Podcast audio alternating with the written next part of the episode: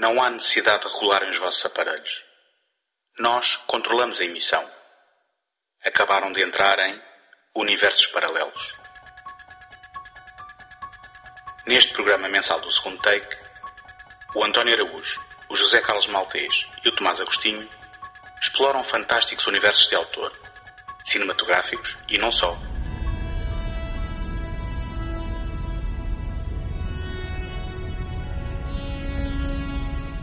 Mundos distantes em planetas desconhecidos até às áridas planícies do faroeste, não haverá pedra por virar numa busca contínua pela centelha de criatividade que alimenta a nossa imaginação.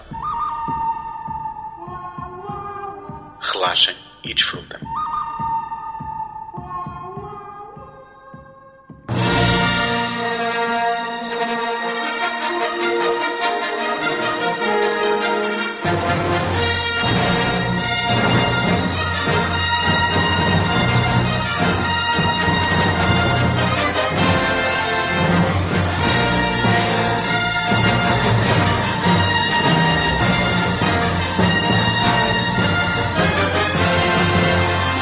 Imaginem se conseguirem um mundo sem a Guerra das Estrelas.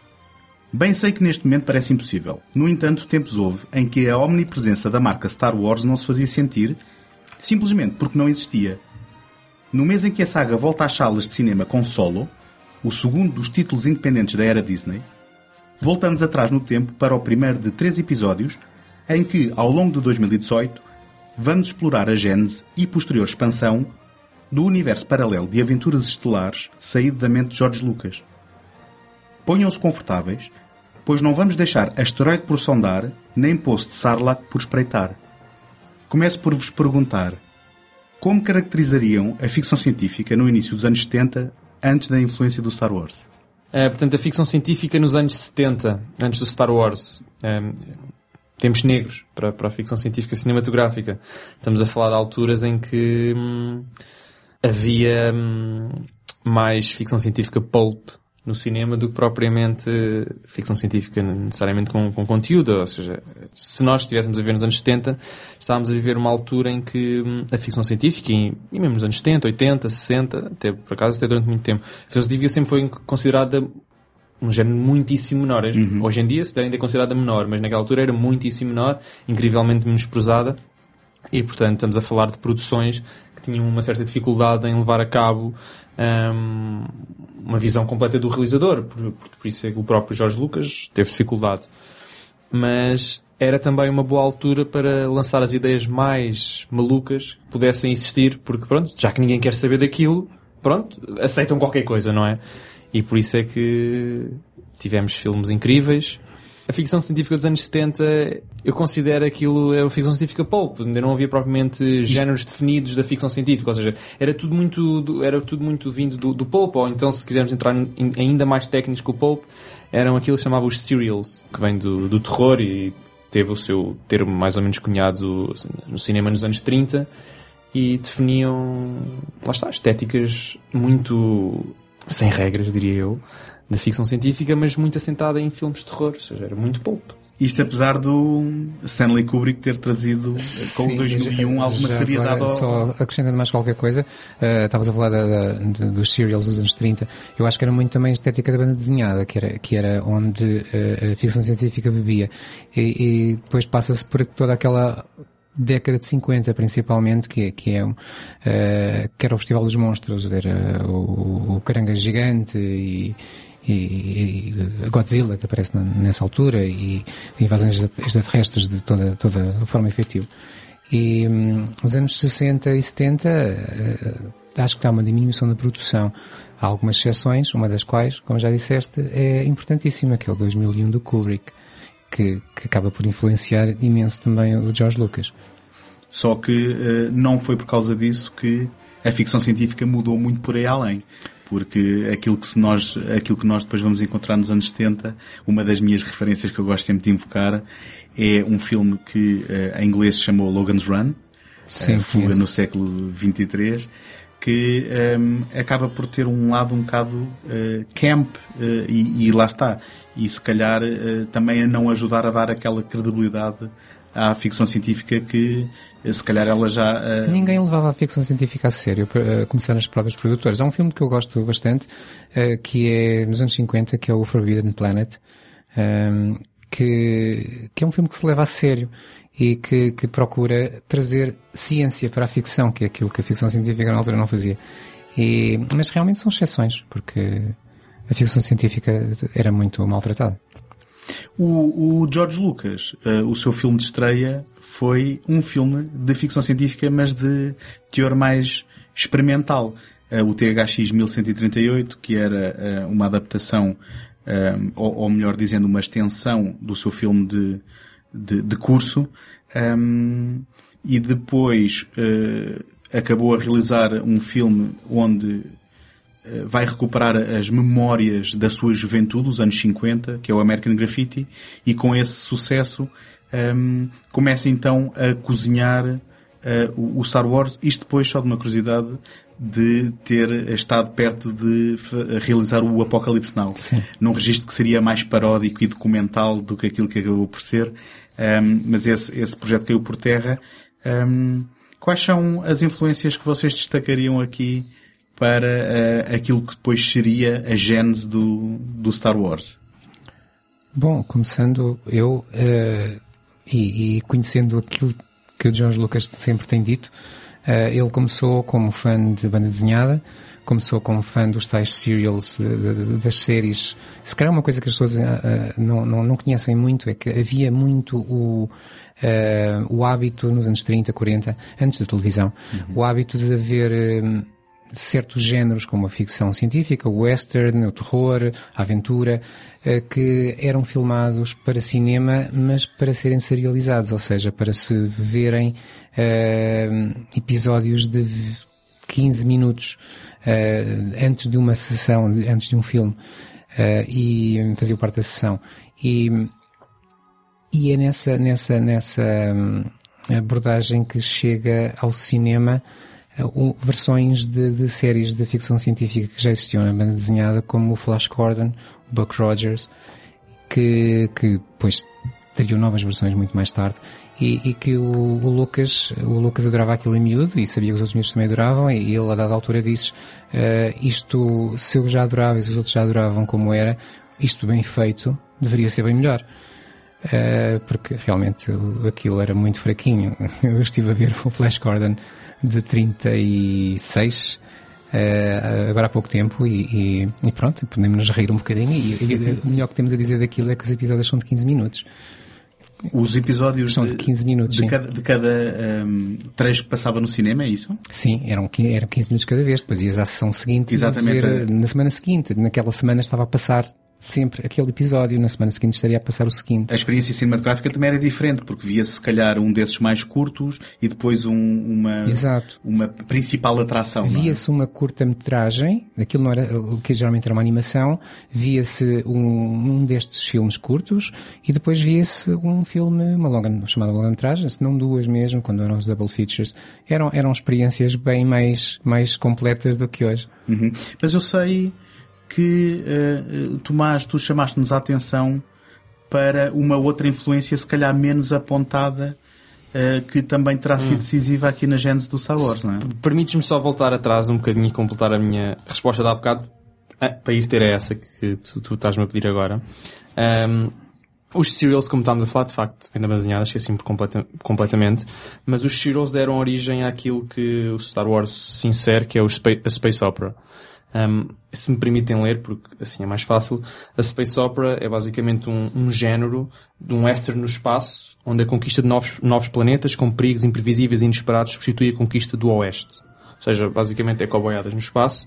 E um, os primeiros que surgiram deste género, e que de facto influenciaram fortemente George Lucas, ele próprio já, já disse, são os primeiros serials, Space Operas. Ainda estávamos num período de transição que as pessoas não sabiam bem se chamavam serials, se chamavam Space Operas. O Dragão de Fogo, de 1936, o Planeta Destruidor, de 1938, A Guerra do Ano 2000, de 1939, e A Conquista do Universo. Entretanto, isto estamos a falar dos anos 30, ou seja, a altura do Flash Gordon, vem depois influenciar o grande filme, que o José já falou, que é o Planeta Proibido, o Forbidden Planet, que é considerado o, o, grande filme canon da Space Opera e no qual George Lucas vai beber em termos de inspirações, eh, nomeadamente a atmosfera, porque é no espaço. Portanto, essa é uma das influências que eu gostaria de referir, que é a Space Opera e, por, eh, por analogia, a Space Opera, o Forbidden Planet. Um, obviamente o, o José falou aqui do Flash Gordon e do Buck Rogers, mas esse tal filme que vem agora, de certa forma, é uma influência, mas é uma influência quase para a hum, transcendência ou metafísica do Star Wars, não é, não é necessariamente uma influência nem narrativa nem estética.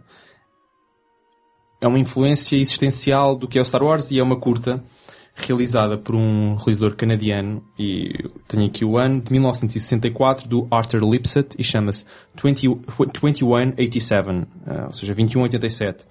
E uh, apresenta basicamente uma colagem aleatória de sons e imagens, mas estas justas posições acabam de refletir um sentido assim bastante avassalador que provoca, ou seja, perguntas existenciais no, no espectador. E o, o, Lucas, quando viu isto, adorou, absolutamente adorou. Ele, na altura, quando estava a estudar na Universidade de, de, Califórnia, ele era um fanático por cinema experimental, porque ele nunca tinha tido possibilidade de ver cinema que não americano.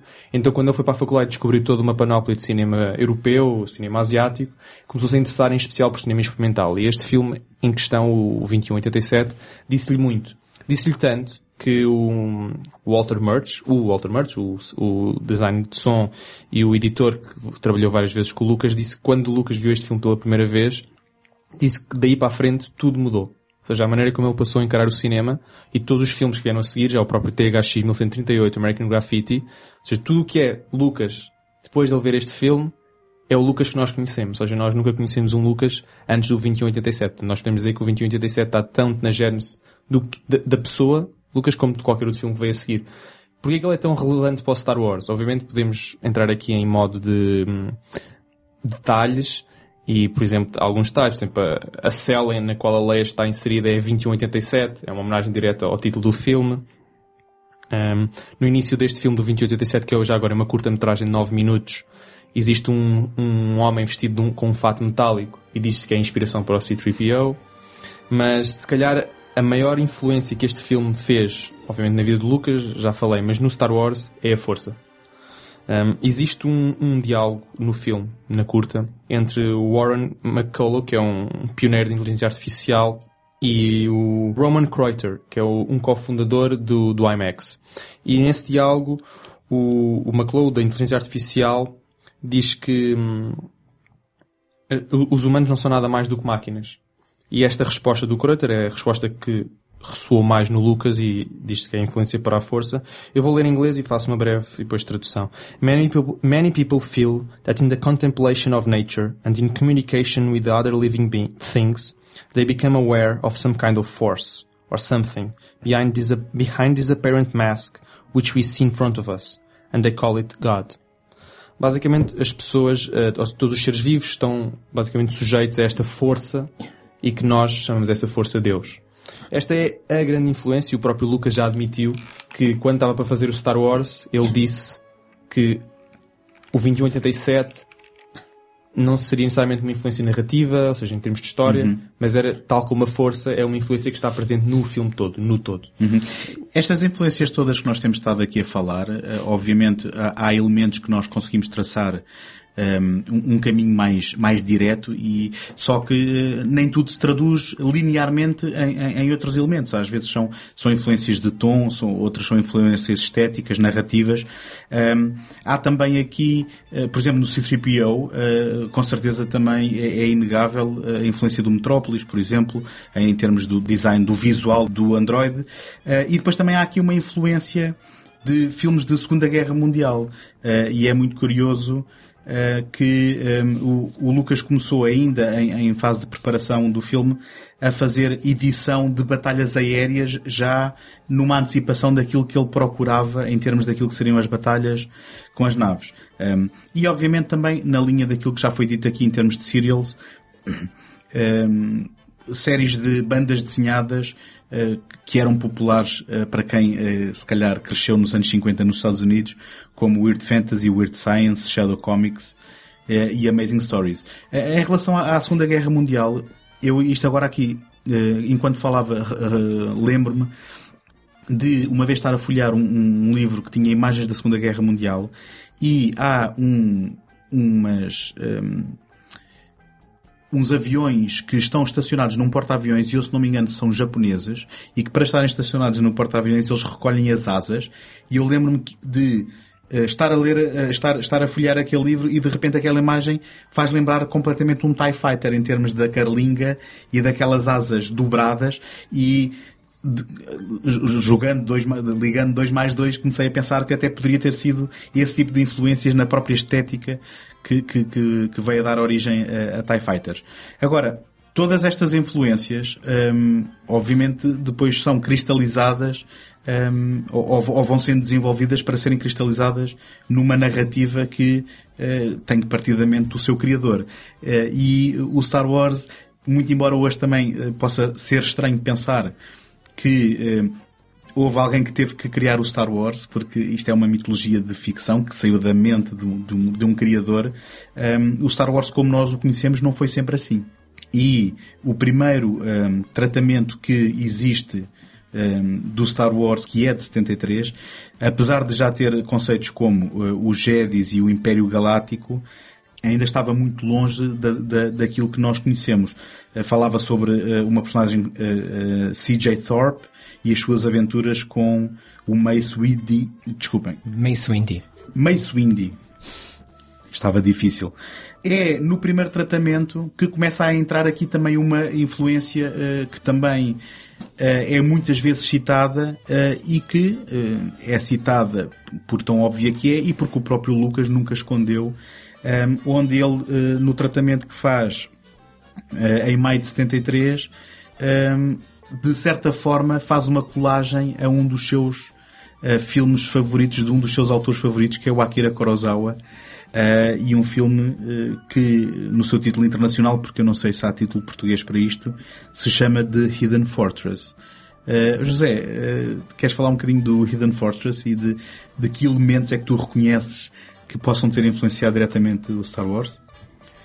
Sim, uh, aquilo que nós sabemos é que uh, estes argumentos originais, ou, não eram argumentos, eram, eram esboços, uh, bebiam muito deste, deste filme e, entretanto, eles mudaram substancialmente e a versão que chegou ao cinema já não tem nada, ou não tem tanto a ver com isso. De qualquer maneira, o, ele, o, o Lucas era, era, era fã de Kurosawa e, e gostava do, do, de todo aquele tratamento que o Kurosawa dava à, à, grande cenografia com, com, com múltiplos personagens e cenas muito, muito fantásticas de grande aventura.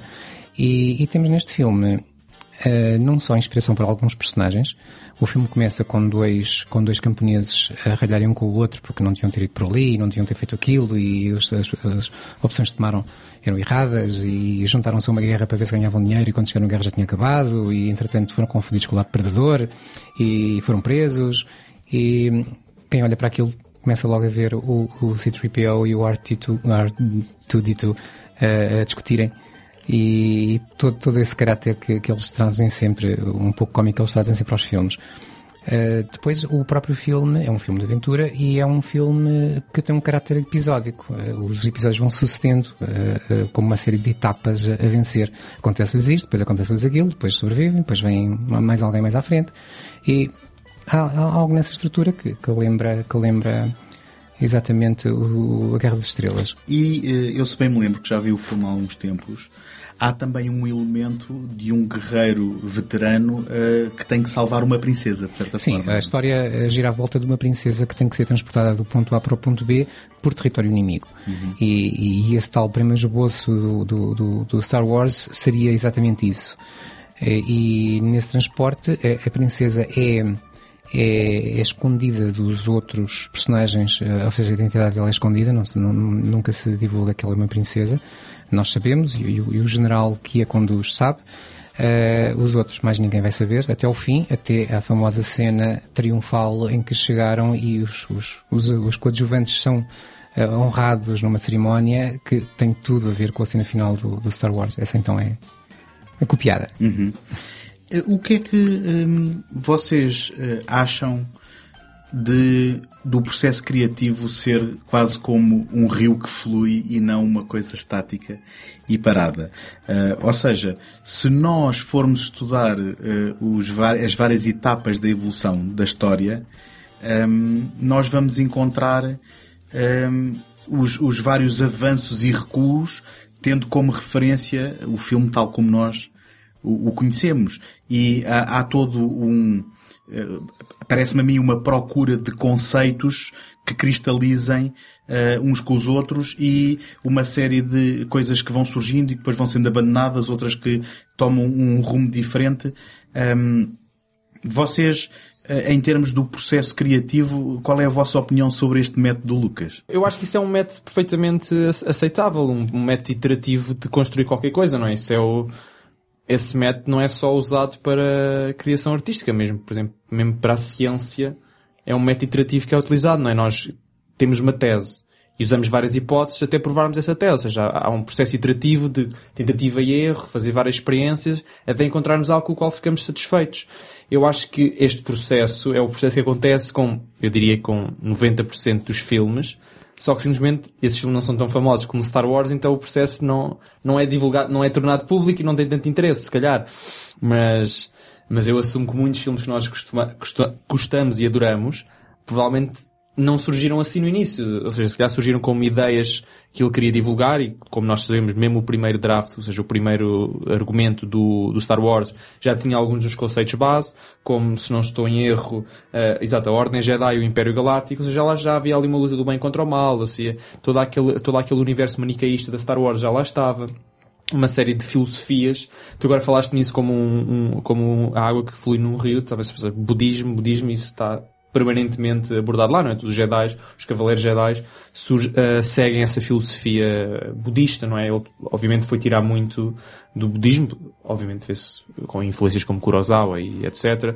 Porque apesar de uh, Hidden Fortress, que eu, eu não sei se em português foi traduzido mesmo como Fortaleza Escondida ou não, mas ele diz que em várias entrevistas, mas numa delas que lembro perfeitamente, que apesar do Hidden Fortress ser a maior influência a nível de estrutura narrativa, e como o José disse, de facto, é o que faz mais sentido, e existem montes de vídeos na internet a porem os dois lado a lado, Star Wars e Hidden Fortress, ele diz que ele recebeu muita influência do Kurosawa através de outros filmes. Ele, na verdade, diz que os filmes favoritos dele nem são necessariamente, nem é necessariamente a Hidden Fortress, mas é o Ikiro, o Yojimbo e os Sete Samurais. Pronto, os Sete Samurais, toda a gente tem que dizer, os Sete Samurais é um dos favoritos do Kurosawa.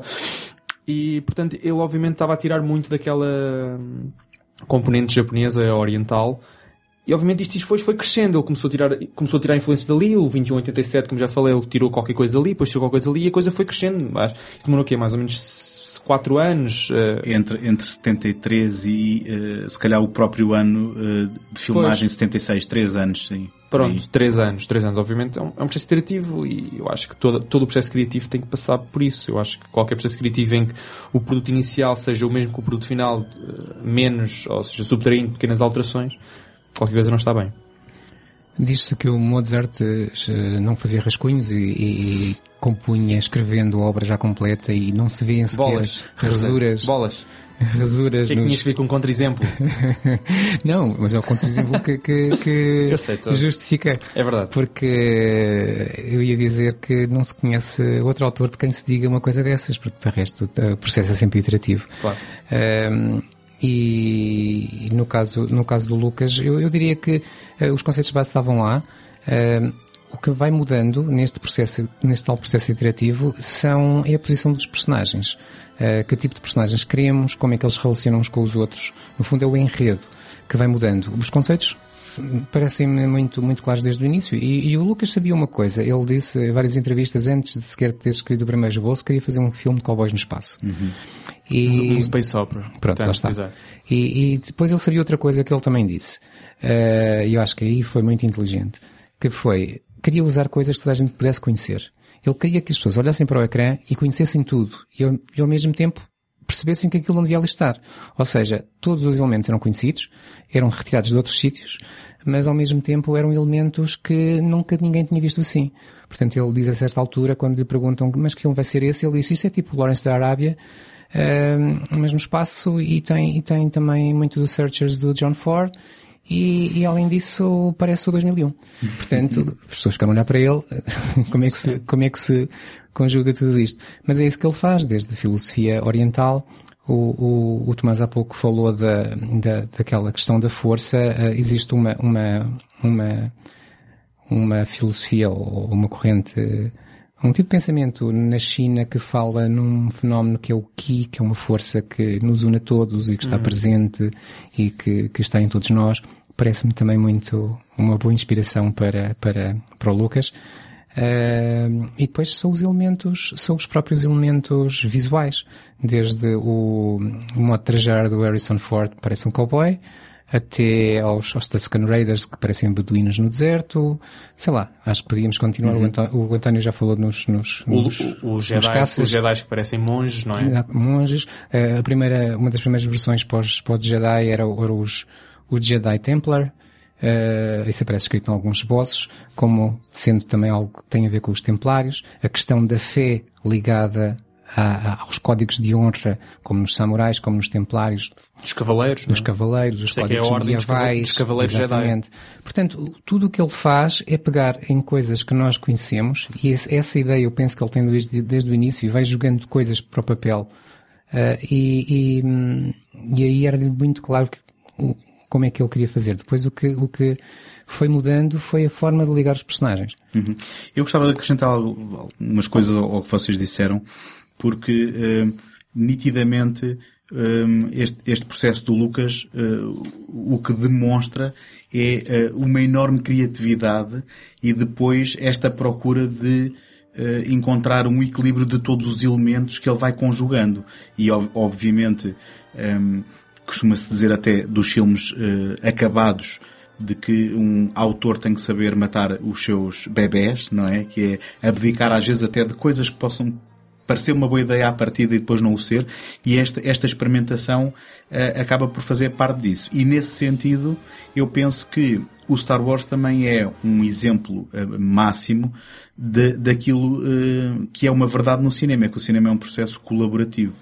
E neste aspecto, a conjugar e a consolidar Uh, todas estas ideias que foram sendo jogadas do ponto de vista de pelo Lucas, uh, e porque aqui ele era rei e senhor e era o único que podia um, definir fosse o que fosse, foi também a influência dos colaboradores com que ele se soube rodear. Um dos mais uh, influentes em termos de estética, ou pelo menos aquele nome que vem mais à baila, é o Rolf McQuarrie, que é, um, um desenhador que um, fez muitos dos esboços conceituais que tentavam traduzir aquilo que eram as ideias do Lucas e que depois também acabava por alimentar o próprio processo um, nesta iteratividade um, entre os dois na procura do, de uma narrativa. E portanto uh, e, e, além disso enfim uh, não consigo personalizar mas o próprio trabalho de pré-produção de fazer maquetes de, de naves espaciais e de tudo mais isto era algo que estava a ocorrer enquanto se escrevia. E portanto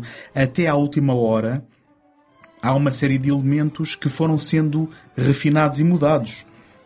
O, o, o nosso herói um, depois daquela primeira personagem que eu ainda agora falei, um, passou a ser o Anakin Starkiller. Depois deixou de ser o Anakin Starkiller para passar a ser o Luke Skywalker. Deixou de ser um general uh, já veterano para ser um homem uh, ingênuo que vivia num planeta. Se, se calhar sistematizando um bocadinho, dizer que começamos num ponto de partida onde temos um general, tal como no Hidden Fortress, temos um general que escolta uma princesa, depois passamos a ter interesse num general que tem um irmão, o qual tem um filho, não é? Uhum. Não sei se queres seguir daí, mas uh, depois Sim. aparecem estes nomes todos. E, e, e, depois, a alturas tantas, aparece uma princesa em apuros, uh, mas depois, num, num, draft a seguir, uh, a, a, princesa é substituída pelo irmão do herói, neste caso, um, para depois, afinal, dessa ideia ser novamente.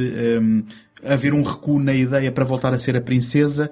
Um, há um momento em que uh, o Lucas joga com isso e até é engraçado se procurarem na internet vão encontrar alguns conceitos do McQuarrie em que o, a personagem que seria o Luke poderia ser uma rapariga e, e não um rapaz e portanto um, até muito pouco antes de estrear o filme um, nós temos uh, coisas a serem mudadas. O próprio, a própria uh, decisão de que o Luke ia ser Skywalker e não Starkiller é uma coisa que fica uh, muito para, cima do acontecimento. E um, já, já não falo do ponto de vista da criação na, narrativa, mas também um filme na, na prática, um, um, argumento é só o, o esboço daquilo que será o filme e depois o filme também ele um processo colaborativo desde a equipa de filmagens até a equipa de pós-produção um, há quem diga que muito do sucesso de, daquilo que é o resultado final da, da, da, montagem final do Star Wars é atribuída à Marcia Lucas, que era uh, uma editora casada com o George Lucas e que uh, era editora, editora em nome próprio, que trabalhou com o Coppola. E Scorsese. Hum. e com o Scorsese. Se calhar, se calhar era Scorsese e eu, e eu confundi com o Coppola. Um, e portanto, há quem lhe atribua Uh, o, o, facto do Star Wars funcionar é a, a, a, sua contribuição naquilo que é a edição final.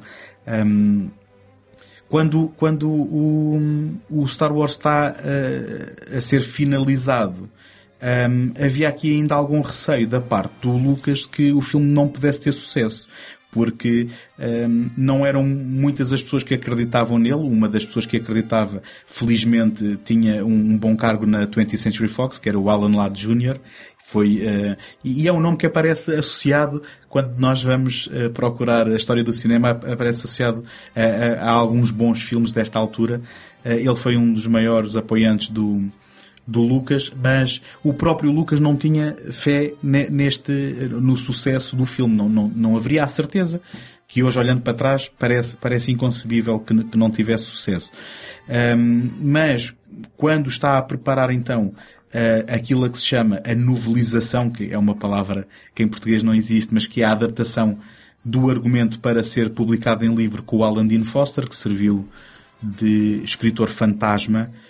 Um, o Lucas pensa uh, e dá esse um, trabalho ao próprio Alan Dean Foster uh, em, em, escrever uma sequela que fosse uma história de baixo orçamento, caso ele quisesse continuar as aventuras do Luke Skywalker e da Leia um, e o filme não fosse uh, muito rentável financeiramente. E, portanto, uh, assim acaba por aparecer aqui o que se calhar uh, é um dos primeiros exemplos de, daquilo que depois viria a ser um universo que se expandiria para além do, do, dos limites do grande ecrã.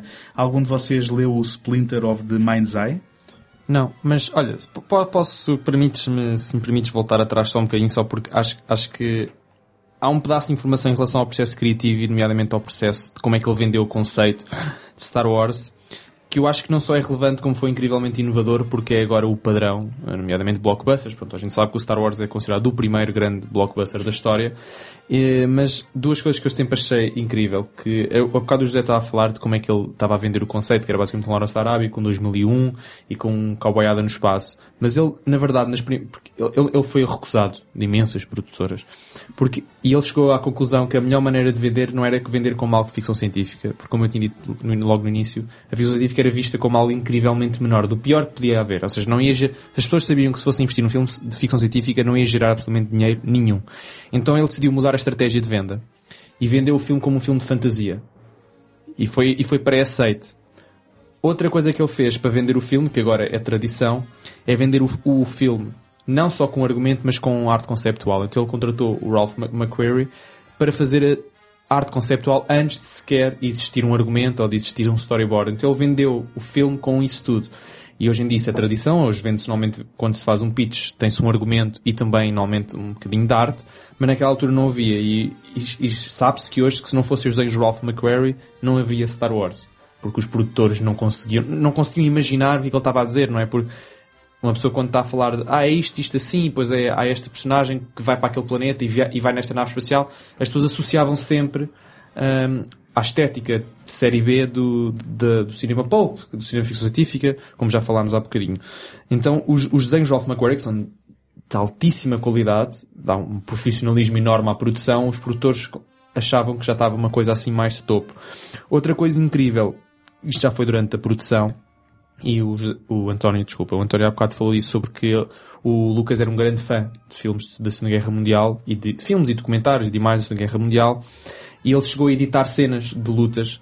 E ele usou essas cenas de lutas que ele editou como referências para dar ao, à equipa de efeitos especiais para fazerem as, as cenas do, dos caças, que hoje em dia também é tradição, usar referências para, para a malta de equipa de efeitos especiais, mas naquela altura ele inventou uma série de, de métodos de produção e de venda de conceito que hoje em dia são, são, são padrões e standardizados, mas que naquela altura foram completamente inovadores. Pronto, era só isto que eu queria dizer porque acho que, acho que é relevante para, o, para como, é que o, como é que o Star Wars chegou até nós e não só como chegou até nós, mas o que é que ele de facto representou para o público, mas também para a indústria. Ou seja, o, o que basicamente houve ali uma revolução na indústria assim que o Star Wars foi feito e as pessoas começaram a saber como é que ele tinha feito aquilo tudo, como é que uma pessoa que, lá está, tinha dois filmes feitos, consegue fazer o filme com a maior venda de bilheteiras de sempre. Quanto ao Splinter, nós não lemos, mas tu leste, não leste, António?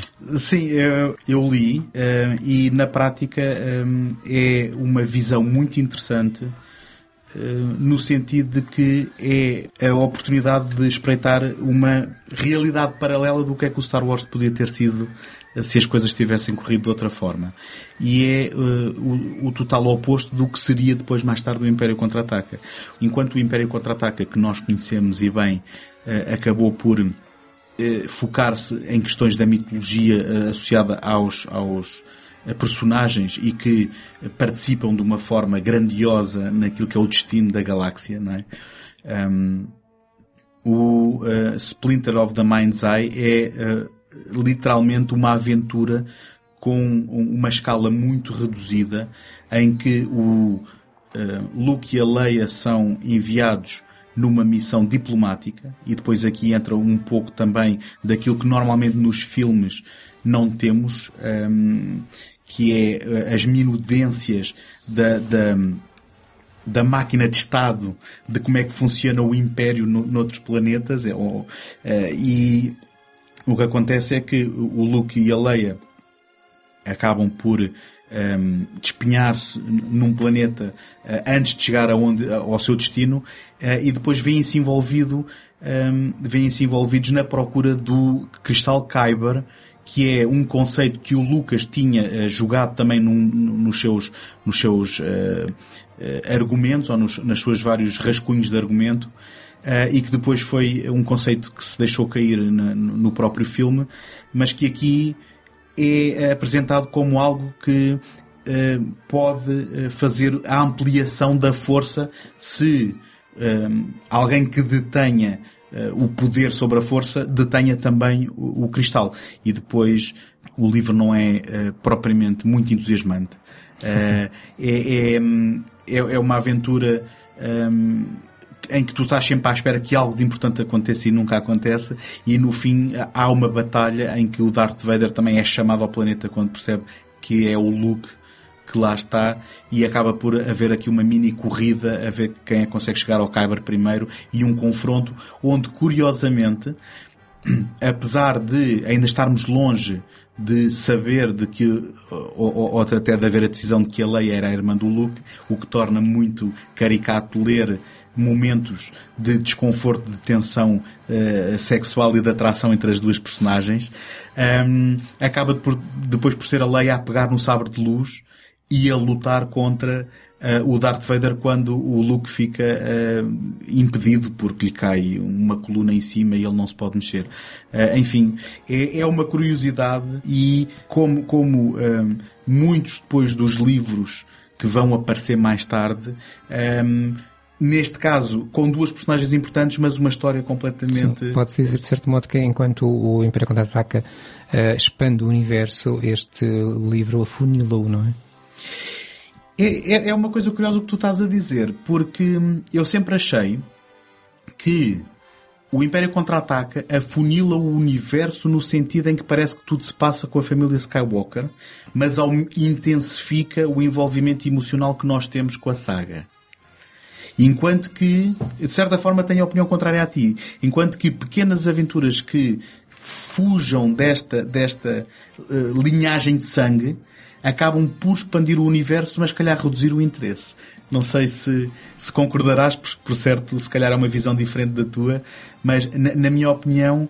Um, ou se calhar estamos a dizer o mesmo por outras palavras. Talvez, o que eu queria dizer talvez. é que expande no sentido em que nós percebemos que há muito mais. E, e, e esse tal interesse que estavas a falar é já essa prova. Queremos saber mais. Enquanto que nesta história é uma história, pronto, autoconclusiva. Chega ali e acabou, parece que não há assim muito mais para dizer. Sim, sim, verdade. E, e, nesse sentido acabamos também por perceber o que é que funciona tão bem nos, no, no, nos filmes da, da, trilogia original em oposição a este tipo de histórias. E para o Lucas também eu ter percebido, decidiu... Como assim trilogia original? Há mais? Eh, pois, neste... Espera aí, é que estamos em 77 ainda. É, é eu ia mesmo dizer, de facto, assim, eu sei que nós estamos em 77, mas eu acho que cada um de nós tem uma bola de cristal, daquelas que funciona, uhum. e não só já sabemos que há mais do que uma trilogia original, com muitos dos conceitos que estamos aqui a falar, como os cristais Kyber, uh, uh, nomes como Star Killer, etc., virão voltarão, mas vão ser para recuperados. Já, para já não é nada que a gente sabe exatamente. Não, não, nem interessa. Como. São nomes ou calhas que não têm qualquer relevância narrativa, apesar de até os próprios Cavaleiros Sith são Sim. eventualmente recuperados. Sim. Deixa-me só então situar. Nós estamos em 77, acabou de estrear o Star Wars. O Star Wars foi um sucesso planetário. Uh, isto aqui todos sabemos sem bola Vimos de cristal. todo o Star Wars no Chinese Theater. Vimos, vimos na, na noite de estreia. sim, sim, sim. sim. Um, o, o, Splinter of the Mind's Eye é depois editado em 77 também como uma curiosidade. Mas o Lucas percebeu que queria mais. Mas o Lucas uh, percebeu que queria mais e ainda Tinha para mais dinheiro. e ainda para mais por causa por causa do sucesso. Mas eu, eu pergunto-vos antes antes de avançar. Até porque desculpa só em relação ao sucesso, o, o Lucas quando fez o contrato com a produtora, estou-me a esquecer da produtora que Fox distribui. Foi a Fox, exatamente. Uh, Disse-lhes que, em vez de querer uma porcentagem do lucro, queria era todo o merchandise. Uhum. E estamos a falar de anos 70 e eles riram-se assim fortemente na cara dele. ok, vá, fica Sim. lá com o merchandise. Toda a gente sabe onde é que isso, deu, onde é que isso vai pois, dar, não é? e já agora se Nós temos as bolas de cristal vale e nós sabemos onde é que isso vai dar. que ele acabou por inventar o conceito de merchandise Sim, nesta exato, escala ligado ao blockbuster, ou seja, uhum. há uma série de contribuições importantíssimas para o cinema e mudou completamente ou seja, uhum. o panorama, o horizonte daquilo que nós chamamos cinema comercial, agora em 77, vai ser mudado no futuro in, drasticamente uhum. por causa daquilo que o Lucas andou a fazer com, o Star Wars. O merchandise é um, sempre apontado como uma cartada e definitivamente é uma cartada decisiva. Mas há outro elemento que normalmente é ignorado e que também contribui, uh, se calhar em igual medida como o merchandise, que foi o direito de ser ele a fazer as sequelas. Sim, exatamente. Ok. Tanto de certa é... forma, deu-lhe uma certa independência de largar o estúdio, porque o 5 e o 6 já não estão associados à Fox. Uh, bom, eles são distribuídos pela Fox. Certo. Mas... Só que normalmente até se diz por graça que o Império Contra-Ataca... Por graça, e sendo verdade, o Império Contra-Ataca é o filme independente mais caro da história. Exato. Porque ele investiu uh, o seu dinheiro pessoal e, inclusivamente, novamente colocando em risco, porque também não era óbvio que depois o Império Contra-Ataca fosse ou continuasse o sucesso do original. Uhum. Ele, basicamente, se isto tem corrido mal, ele podia ter perdido a casa e todo, e todo o seu dinheiro porque o Império Contra-Ataca foi uma produção independente do George Lucas. Mas ainda antes de irmos aqui, uh, há, gostava só de vos perguntar se uh, encontram, logo aqui no Star Wars, Uh, e quando eu digo aqui no Star Wars, no filme de 77, uh, na Guerra das Estrelas, como estreou cá em Portugal, uh, que, que, elementos encontram que são os elementos decisivos para o seu sucesso logo no momento? Olha, para mim, eu, eu, vi, eu vi o filme, não vi quando ele estreou no cinema, vi-o meio dos anos mais tarde na televisão, provavelmente, mas eu ainda era miúdo e para mim o filme era um filme de aventuras, um filme de fantasia, um filme de aventuras. E também o, o George Lucas nunca o negou e soube isso desde o princípio. E, e, e, o que ele fez, tanto com esta saga como com outra saga pela qual ele é famoso, que é a saga Indiana Jones, foi trazer para, para o grande ecrã uh, a forma de viver a aventura que havia nos anos 30, com, nos anos 40, com os filmes do Errol Flynn, os filmes de piratas, os filmes de, de espadachins, e todo, todo isso, tudo isso tinha-se caído em desuso e parecia que era, era, que ninguém, as pessoas que pensavam que ninguém gostava disso. E ele mostrou que afinal as pessoas não só gostavam como pediam isso. Uhum. E isso não existia. E, e ele, tal com aquela mistura que eu já falei, Uh, trouxe-nos aventura, ação, uh, batalhas aéreas, trouxe-nos o, o, mais uma vez o mito do western, trouxe-nos uma forma diferente de ver ficção científica, trouxe-nos a fantasia, magia, trouxe-nos eh, a tal, o tal, as tais lutas de capa e espada, trouxe-nos até, se quisermos, a comédia romântica, porque o que se passa, eh, vendo agora em retrospectiva, a, a história entre, entre o Solo e a Leia parece uma comédia romântica, se é que todos os, os, os, os as convenções, não é? Parece, Dois- parece dois- quase a relação de Screwball, não é? É, dois personagens que não se podem ver e que depois começam a, a ter interesse um no outro. É, é- é o clássico. Portanto, ele soube misturar todos estes ingredientes que era aquilo que as pessoas queriam. Ou seja, de certa forma, e sendo que nos anos 70 eh, no cinema norte-americano viviam-se tempos eh, de certa forma pessimistas e cínicos, foi quase uma válvula de escape de entretenimento. Foi, porque isto também funciona por ciclos e se quando o cinema dos anos 60, 70, a chamada nova Hollywood, precisava dar às pessoas uma coisa muito diferente, se calhar o cinema do final dos anos 70 e anos 80 já precisava de fazer contraciclo outra vez com, com, com esse cinema anterior e ele estava na, no momento certo a, a escolher o tema certo.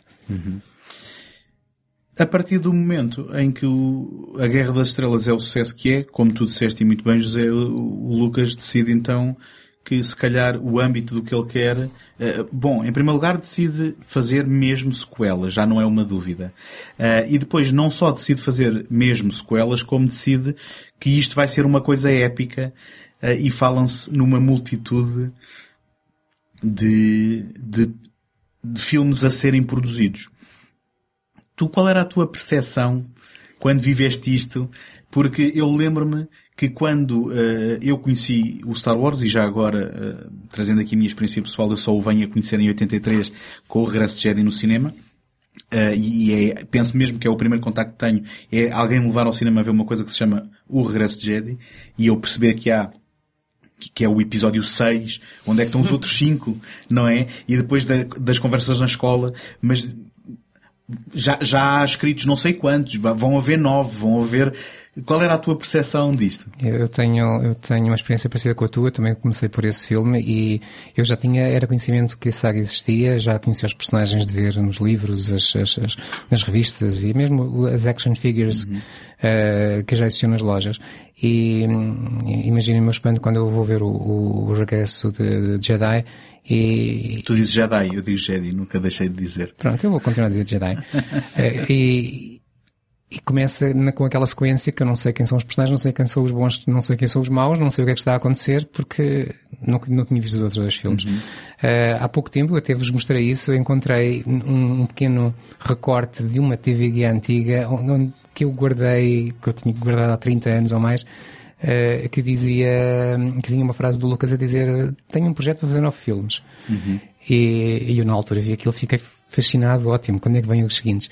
E, mas o, que- o que nós sabemos hoje é que o Lucas, por cada entrevista que dava, dizia coisas diferentes.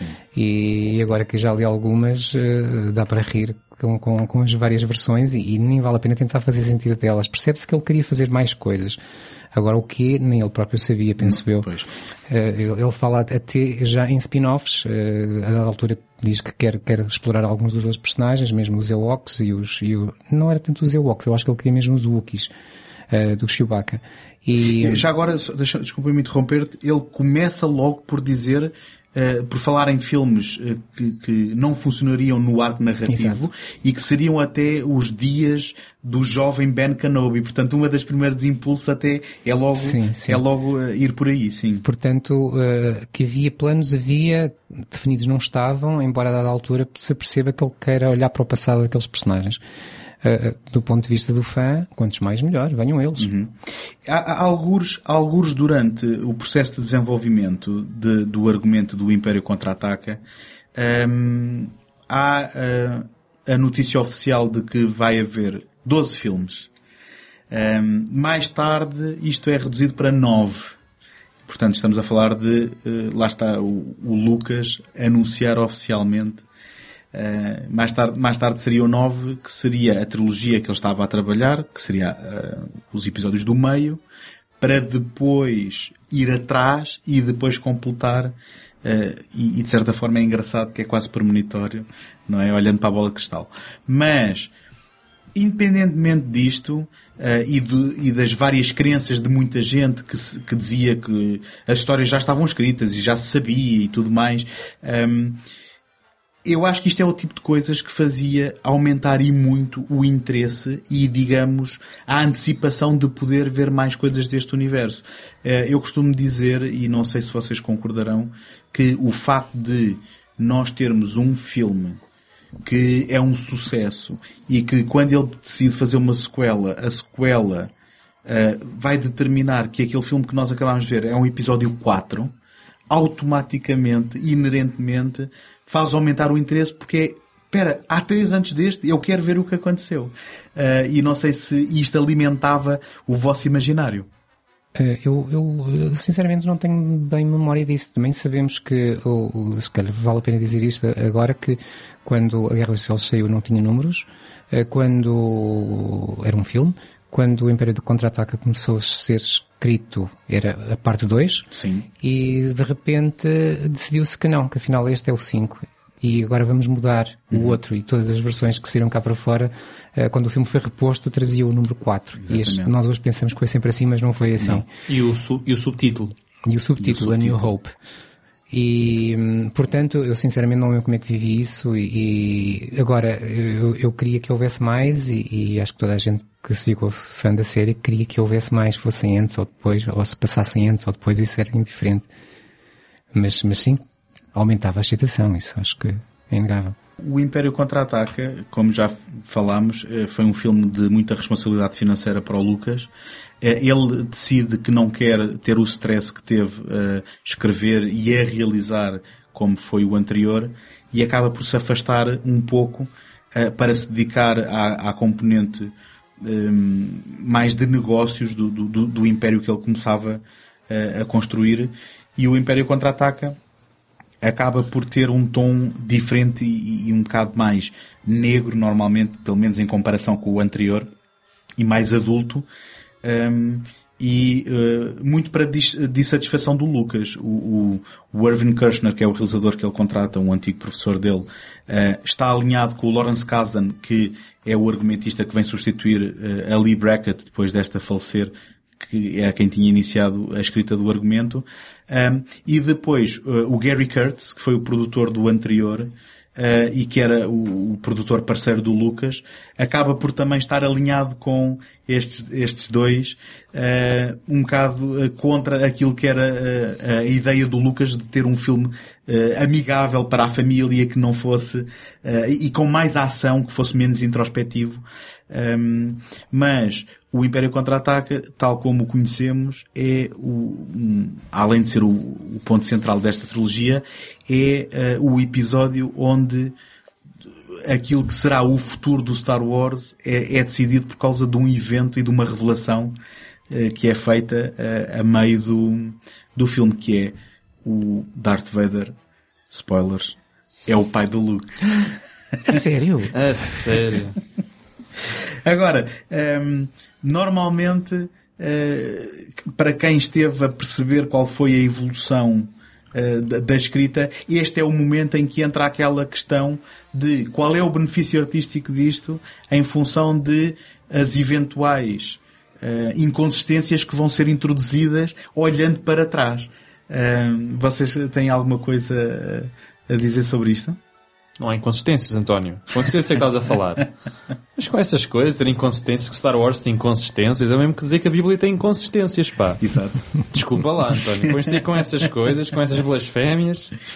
É, é assim, uh, desculpa. Não, não, não, podes continuar. É não, eu só, eu só, eu, só, queria acrescentar, se calhar acrescentar a este tema, uh, só porque uh, já percebi que temos aqui um crente, que no regresso... Para ser Jedi é preciso ser crente. No regresso de Jedi depois um, há uma terceira revelação que, e essa uh, também é muito interessante de perceber porque é que aparece, um, porque nós estamos a falar aqui do processo criativo, das, do, do, que é que leva às decisões.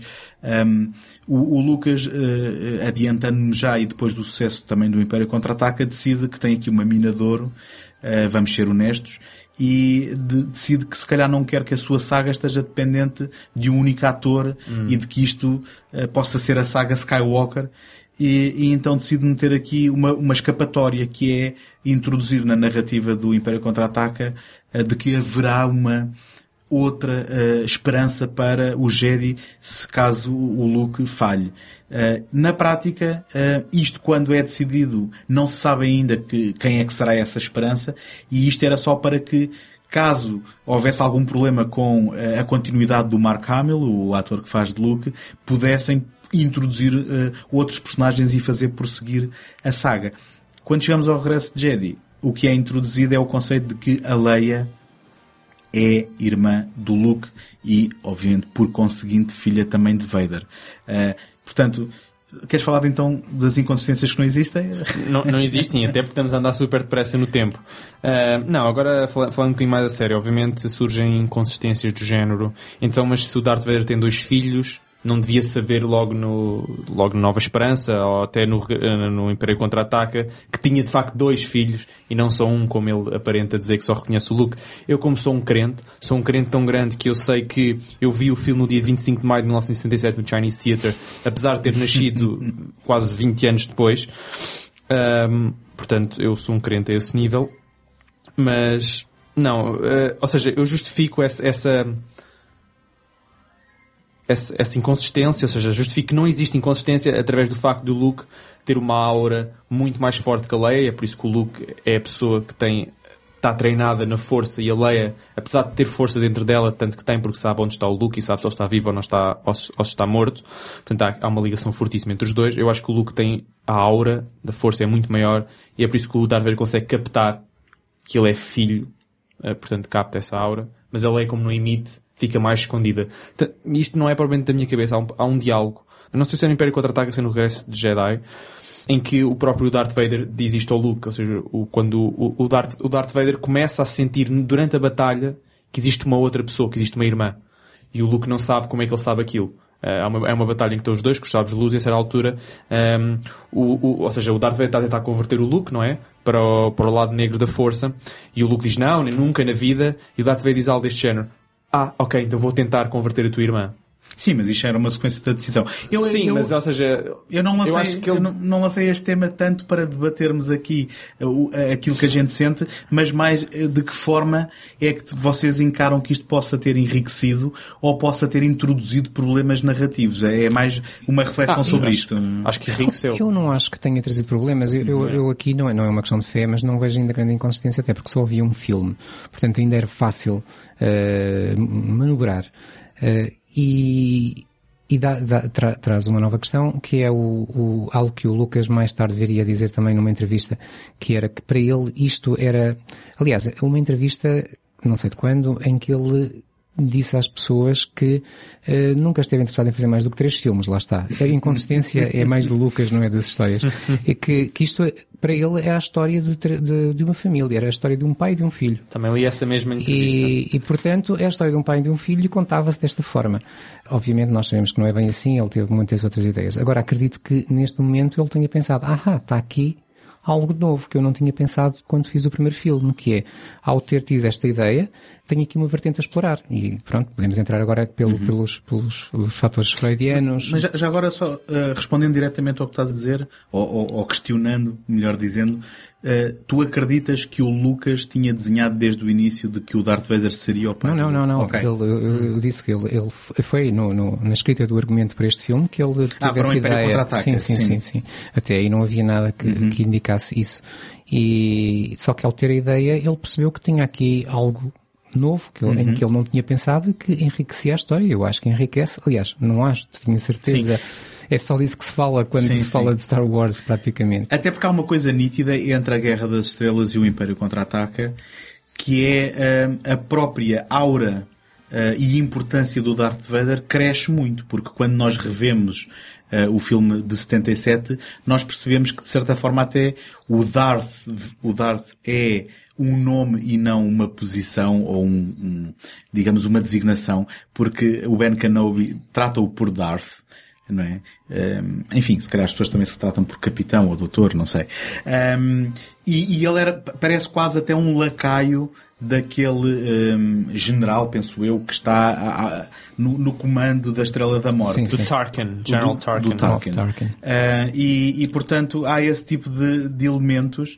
Um, Agora, voltando à questão, e, uh, portanto, e se calhar falamos do Império Contra-Ataque e do Regresso de Jedi. Olha, mas deixa-me só fechar com as inconsistências. Eu acho não, não, mas eu, estava... Eu estava não eu estava, há, é, Tomás, não há inconsistências. Não, eu sei que não há. Mas espera, então... Mas é que, é que atacam quando dizem que há inconsistências, mas eu tenho que defender a fé. Mas tem a oportunidade então de responder a esta também, que é, tornar o, o Darth Vader pai do Luke, torna o Obi-Wan Kenobi mentiroso, que eles depois têm que uh, habilmente fazer com que ele apareça fantasma a dizer Bom, eu tinha dito isso e não é mentira de um certo ponto de vista. Portanto, isto aqui, depois há, há nitidamente aqui um, um esforço narrativo em termos de escrita de ter que contornar alguns destes obstáculos, mas o que eu estou a tentar dizer, e eu estou a, tra a, a trazer isto a lume, Hum, tá bem. eu estou a tentar trazer isto a lume, que é, para mim, acaba por ser muito mais interessante perceber qual é o processo depois de tentativa de correção de curso do que propriamente de quais são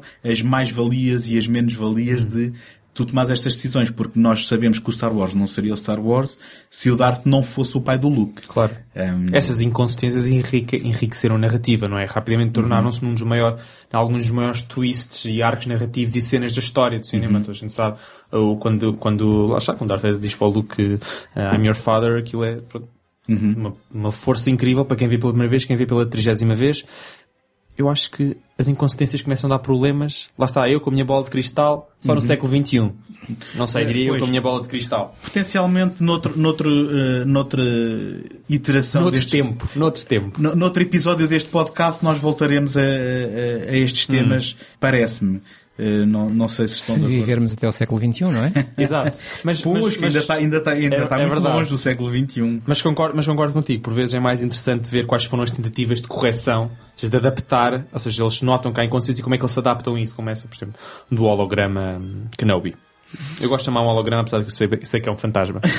Hum, É um Force Ghost. é um Force Ghost, sim, é um Force Ghost. Agora, ehm, se nós pudermos voltar um bocadinho atrás no tempo, logo em 77, a Marvel começa a lançar BDs que começam por ser eh, a adaptação eh, do filme, mas depois continuam por ali fora com aventuras paralelas. Hum, estas edições de livros de- do universo Star Wars da Marvel vão durar aqui alguns anos até à década de 80. Vocês hum, leram alguma coisa? Têm alguma coisa a dizer sobre A isto? mim passou-me completamente ao lado. Sim, eu, eu tive a oportunidade de espreitar hum, algumas das primeiras edições, eh, porque elas, entretanto, foram reeditadas aqui pela, em Portugal, muito recentemente pela Planeta de Agostini, e na verdade, hum, uma coisa interessante que, que existe aqui e que também é uma coisa que acontece com hum, as tais novelizações, e perdoem-me eu usar esta palavra, mas vou continuar a usar e vou deixar de pedir desculpa, é que também aqui na banda desenhada, sendo hum, eh, ela feita a partir de algumas versões de argumento que depois não é o argumento final, eh, há elementos que nós acabamos por não, acabam por não chegar ao filme, acabamos por não ver no filme, mas que estão na banda desenhada. E aqui há uma, há uma questão curiosa que era o momento em que conhecemos o Luke na banda desenhada é mais cedo do que no filme, porque havia uma cena que foi cortada em que ele estava a ver a batalha do espaço com binóculos cá de baixo. Eh, portanto, talvez a tentar passar aquela imagem de alguém aprisionado sem poder participar naquelas aventuras lá em cima, mas que acabou por ser cortado e que também, onde participava o, o amigo do, do, do Luke, que agora me escapa o nome e que aparece mais à frente. Daquilo que eu li, assim que acabam as adaptações do filme, ou a adaptação do filme, as histórias continuam, eh, eh, ou melhor, a narrativa continua com histórias originais, eh, e no- acho que eu tive a oportunidade de ler, era imediatamente quase um paralelo daquilo que falámos com o Splinter of the Mind's Eye, onde há então um afunilar de interesse eh, no sentido em que eh, aquelas que eu li era o Han Solo com o Chewbacca num planeta eh, em que tentava eh, emular a história do- dos Sete Magníficos, ou dos Sete Samurais, como preferirem, na companhia de extraterrestres, onde se incluía, por exemplo, um extraterrestre que era um, um coelho gigante e, portanto, de repente, oh, e os que não eram, e os, e os vilões, portanto, os que não eram coelhos, vestidos com uma roupa que envergonharia o, o Sean Connery dos Zardos, por exemplo. É só, só esse, esse, esse vestimento, esse indumentário do, do Sean Connery Zardas é fabuloso. fabulosa, só, só umas tiras de couro. Eh, Vermelhas ainda por cima. Portanto, eh, o, o que tu, o- pelo menos o sentimento que eu tive ao ler é que imediatamente eh, aquilo não é exatamente eh, aquilo que nós pensamos quando pensamos em, em Star Wars. Este, no entanto, esta expressão em banda desenhada é uma das primeiras expressões, a par com o Splinter of the Mind's Eye, da possibilidade do Star Wars ser mais do que aquilo que vemos no ecrã. Infelizmente, o que vem a seguir em termos desta expansão são dois filmes para televisão onde o uh, Lucas tenta capitalizar no sucesso junto das crianças dos Ewoks, que deixem-me fazer aqui um parênteses. Eu, como vi isto em criança, os Ewoks nunca me fizeram impressão. E cresci com a ideia que tinha deles em miúdo e depois foi uma surpresa perceber que as pessoas odiavam e em retrospectiva depois consegui perceber o racional, mas eu não consigo odiá-los porque conheci-os quando tinha. Mais uma vez estou, estou contigo. há, uma, há uma linha de amor-ódio nos Ewoks, ou seja, é as pessoas que viram Star Wars em criança Sim, e as pessoas que viram Star Wars em adultos. Isso é ótimo para quando estamos a falar com uma pessoa nova. Então, o que, é que achas dos Ewoks? Gostas? Ótimo, viste em criança. Não gostas? Hum, já viste isso em adulto, pá, não deve ser muito boa pessoa para quem viu Star Wars em adulto. É um bom Estranho, barómetro. É um bom estranho, é um bom barómetro, barómetro. Sim. Mas é mesmo, é mesmo. Mas então, o que é que vocês acham uh, destes filmes? E já agora lanço também a escada para as séries televisivas uh, de animação onde se tentava capitalizar também nos Ewoks e adicionalmente no, nos Androids R2D2 e C3PO que foram uh, lançadas por esta altura aqui de 83, Olha, 84. António, tu estás a esquecer propositadamente, mas nós não te vamos deixar esquecer. Não, o fabuloso é isso. especial de Natal. Eu, eu ia já, ia já, já ias levar. Grande porque, falha, Porque grande ias falha. perguntar e eu, eu já ia dizer, é verdade, olha, adorei o dos Ewoks e dos droids, vi as séries quase todas e adorei também, e gosto muito do Holiday Special. Ok, grande falha uh, e obrigado por, por Então vamos esta... cá voltar a 78. Obrigado por esta pal- palmada na mão. Vamos Basicamente, entrar na máquina do tempo. entre, entre o, o, o Star Wars e um, o Império Contra-Ataca, sendo que ele só uh, seria lançado em 80, pensou-se que o Star Wars acabou de ser um sucesso. Vamos tentar capitalizar neste sucesso e relembrar as pessoas que há um filme que está por vir e é lançado aquilo que, que era uma prática na televisão americana de E fazer continua e continua a ser Especiais de Natal. especiais de Natal temáticos e neste caso então é um, The Star Wars Holiday Special que foi lançado no, no período de Natal de 78. Sim, pela CBS. Eu, eu uh, vi-o pela primeira vez este Natal, uh, sendo que não o consegui ver todo porque tive que fazer uns recados uh, a meio. Um, mas, uh, enfim, eu vou deixar-vos, eu vou deixar-vos dizer o que é que é esta pérola. A vida de herege é complicada, não é, António? É só o que eu tenho a dizer. Ahm, Se calhar vais ficar com dois inimigos agora, Tomás. olha, eu vi, eu vi, obviamente, eu vi o Holiday Special no Natal de 1978, obviamente. Ahm, não o vi há uns 10 anos atrás nem nada, não, há uns 5 anos. Não, eu por acaso eu gosto Oh, oh. imenso do Holiday Special. Desculpa, eu dei-te a palavra, mas vou-te interromper já. Porque o Holiday Special, mais tarde, o Lucas tentou. Eh, eu, acho que ele disse isto numa entrevista, literalmente, que ele Sim, se pudesse sim. destruía todas Sim, as cópias te- e não queria que ninguém visse. E, portanto, isto, eu também isto conhecia, também não sei. era de acesso fácil para se ver, eh, mesmo que quisesses, não é? Desculpa ter Não interrompido. tinha visto na televisão, diretamente. Estou Ah, a pois, Estou a pois. brincar, não vi agora no YouTube nem nada há uns anos. Ahm, não, por acaso, por acaso eu, eu gosto do Holiday Special porque hum, vê-se que. Lá está, em ou seja, antes de ver Star Wars, porque um filme Star Wars ainda não é o universo Star Wars, já havia uma tentativa de uni- universalizar e criar um franchise gigante e todo o mundo à volta daquilo, porque havia essas tentativas. Havia as figuras de ação, havia o Holiday Special, e portanto as pessoas já queriam mostrar mais que, que o Star Wars havia, ia haver mais que um filme, como tu disseste. Ou seja, na verdade, o Holiday Special não é nada mais, nada menos que uma, mar- uma estratégia de marketing para vender o próximo. Mas espera, tu gostas do Holiday Special, Eu gosto ou, do gostas, Holiday Special. ou gostas da ideia do Holiday Special? Eu gosto do Holiday Special em, por, em duas partes. Obviamente porque gosto da ideia, isso influencia o meu gosto por aquilo, e acho que aquilo é incrivelmente, incrivelmente pitoresco. Ah, e eu gosto. Sim, eu chamaria outra coisa, mas... Não, pois, não. pois. Ah, não, é assim, desculpem lá. de- ou seja, os, os, os Wookiees estão, estão incríveis. Quem é que não gosta daqueles Wookiees?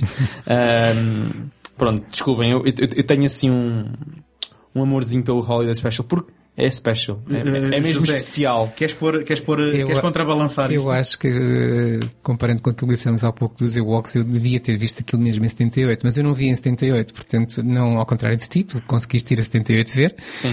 Eu não vi em 78, só vi no Natal passado. Também fiz questão de ver no Natal, por acaso. E, e, hum, o meu objetivo mais simples para, para, para, o- para o filme é execrável. Eh, não tenho outro. Bem, aquilo não é um filme, não é? Aquilo é... Sim, é pronto, é, é uma colagem. É, um, é, um, É uma colagem. Já é- agora, se calhar, podemos É um programa de variedades. descrever um bocadinho. Tem, tem, uma, tem um, um fio condutor que é o, a família do Chewbacca está à espera que ele chegue para celebrarem o Life Day, que era uma espécie do Natal dos, Da- dos, da dos.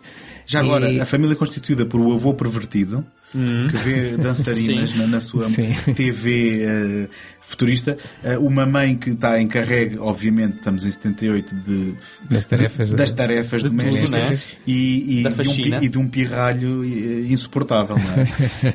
é a forma de dizer, ainda, és pior que eu. E, e pelo meio eh, vão chegar alguns Stormtroopers e vão invadir a casa e vasculhar a casa. Não se sabe muito bem à procura de quê, não sei o que é que eles procuram lá nas, nas estantes das pessoas. Não, não, o Chewbacca não se esconde assim tão facilmente. E, e depois vamos vendo, vai sendo intercalado com segmentos de televisão, onde eles eh, estão às vezes a jogar jogos, às vezes, às vezes a ver filmes, e então vemos segmentos publicitários, vemos algumas comunicações com o Luke, com a, com a Leia, com, com o próprio Solo. Atenção, com o Mark Hamill, Exato, com a Carrie com, Fisher os, com os com o atores, Ford, com todos os atores, originais. todos, todos, até mesmo no C-3PO, C-3PO é a voz do Anthony Da- Daniels, Hum. estão lá todos. Diz, diz que a Carrie Fisher estava um bocadinho entornada, eh, não sei se é má língua, se é verídico. Na canção final, Eh, Diz que sim, diz que sim. é que ela canta, isso, isso só por aí vale a pena ver.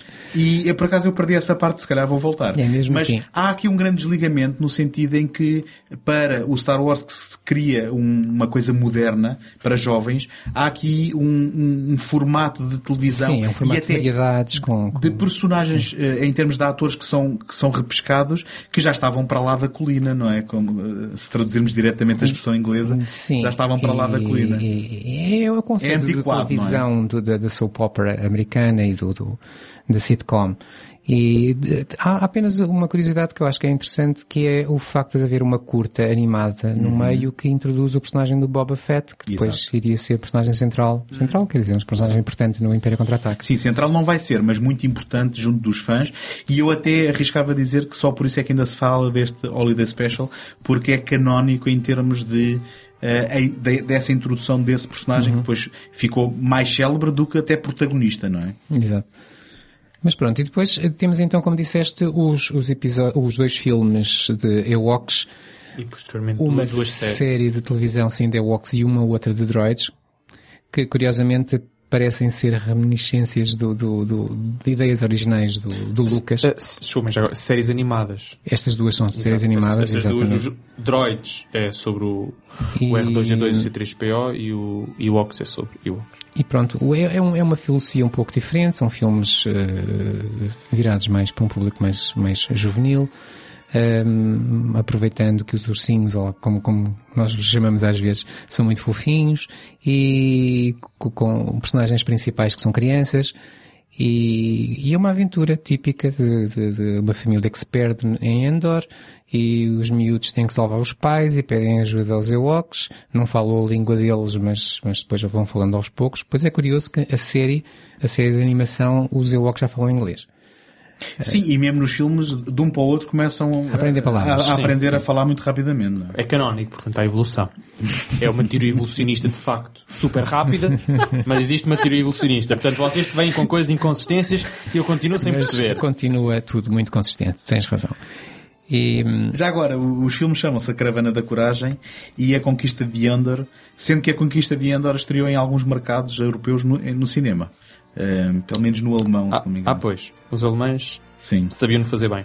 Ahm, é assim, eu, eu, eu sim, em vez de eu ir falar sobre a série dos Ewoks, eu vou-vos passar o genérico e vão ver, e vou convencer o público, eu espero que vocês já estejam convencidos, como bons crentes que devem ser. eu já vi. Mas tu estás a querer escapar de dizer que também gostas destes filmes do dos Não, eu gosto. Eu, estás- eu- Ok. eu- vou passar o genérico é para a malta lá em casa ah, poder ver que de facto esta introdução Ouvir, ouvir. é merecedora de hum, não sei, de verem. Acho que são 35 episódios do- dos Ewoks e pá, uns 13 episódios do- dos droids. Exato, é mas mas Vamos vamos, vamos então passar.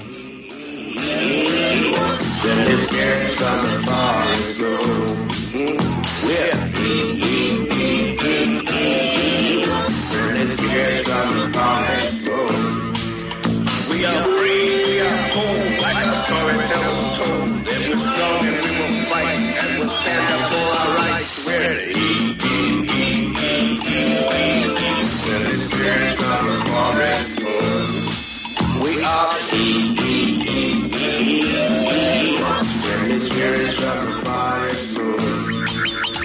Well,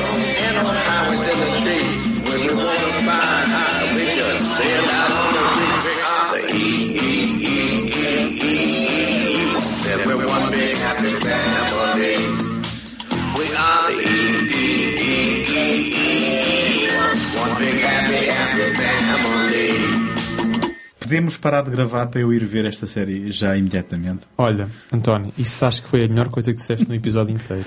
não sei, fica, é assim, não sei. Os- lá os ouvintes lá em casa irão concordar contigo ou não. Não, mas eles são fofinhos. São super fofinhos e ouviram as vozes. Desculpa, é, olha, eu, eu- eu só tenho a dizer isto. Eu, eu chorei e às vezes ainda choro quando vejo, quando vejo o regresso de Jedi e vejo o Ewok que levou com uma explosão e vai lá o outro Ewok assim parece uma criança a pegar nele e virá-lo e a perceber que ele está morto. E essa é das, é, é das cenas mais... É duro, é duro. É das cenas mais duras ah, que, eu- que, que, que, eu, que eu já vi, porque pronto, E porque se, é, mu- calhar, é muito e se pessoal. calhar era um destes. Porque é preciso dizer que Exato. isto antecede É- o resto de de Jedi. Exatamente, isso, isso ainda torna pior, pior a coisa. Eu vou chorar agora um bocadinho. Então, se os quisermos ver eh, em ordem cronológica, se calhar eh, temos que ver estes antes e quando chegarmos ao Regresso Jedi, Os dois aí filmes, choramos sim. rios, não é? É lixado porque estás super apegado. Exato.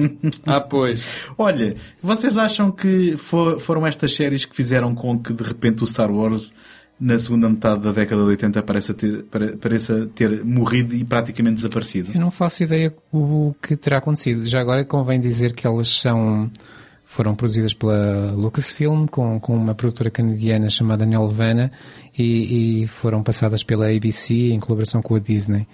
Eh, portanto, tem muita gente importante envolvida, mas eh, passou E muito ao lado. E acabaram em 86, começaram em 85, duraram, Sim, só duraram um ano. duraram um anito. Exatamente, portanto acabaram em 86 e iam acabando com o Star Wars. Agora estou agora estou só mesmo a ser Não trouxeram nada de a ser novo. provocador António, sabes, propósito. eu respondo, sabes o que é que- sabes é que ficou assim meio calado? Porque as pessoas já tinham imenso para, para refletir. Sim, Sabes que isto antigamente as pessoas refletiam, não é como agora que é tudo a disparar ao metro. Sim. Não sei, fica a dica para aquela malta que tem bola de cristal e vê o que é o futuro do século XXI. Exato. Uh, nesta altura, uh, também acabaram, uh, porque também estas séries foram acompanhadas de bandas desenhadas. Em 86 tinha acabado aquela um, grande, um, como é que se diz, tiragem de, de, bandas desenhadas editadas pela Marvel, entre, que tinham começado em 77, um, do próprio Star Wars, das aventuras do universo Star Wars. Uh, esta dos Ewoks e dos droids tiveram uma, uma vida quase tão curta como a, como a série. Um, e então aquilo que acabava por sobrar um, aqui em meados do- do- da década de 80 eram os primeiros jogos de computador que começavam a haver, especialmente eh, em, em sistemas eh, pessoais eh, que, que neste momento estavam a dar os seus primeiros passos, não é? Eu, eu pessoalmente nunca tive nenhum sistema de jogo eh, por esta altura e também os jogos de arcade um, que as pessoas que fossem às, às extintas casas de jogo podiam pôr eh, a moeda e jogar. Vocês têm alguma recordação de jogos desta altura?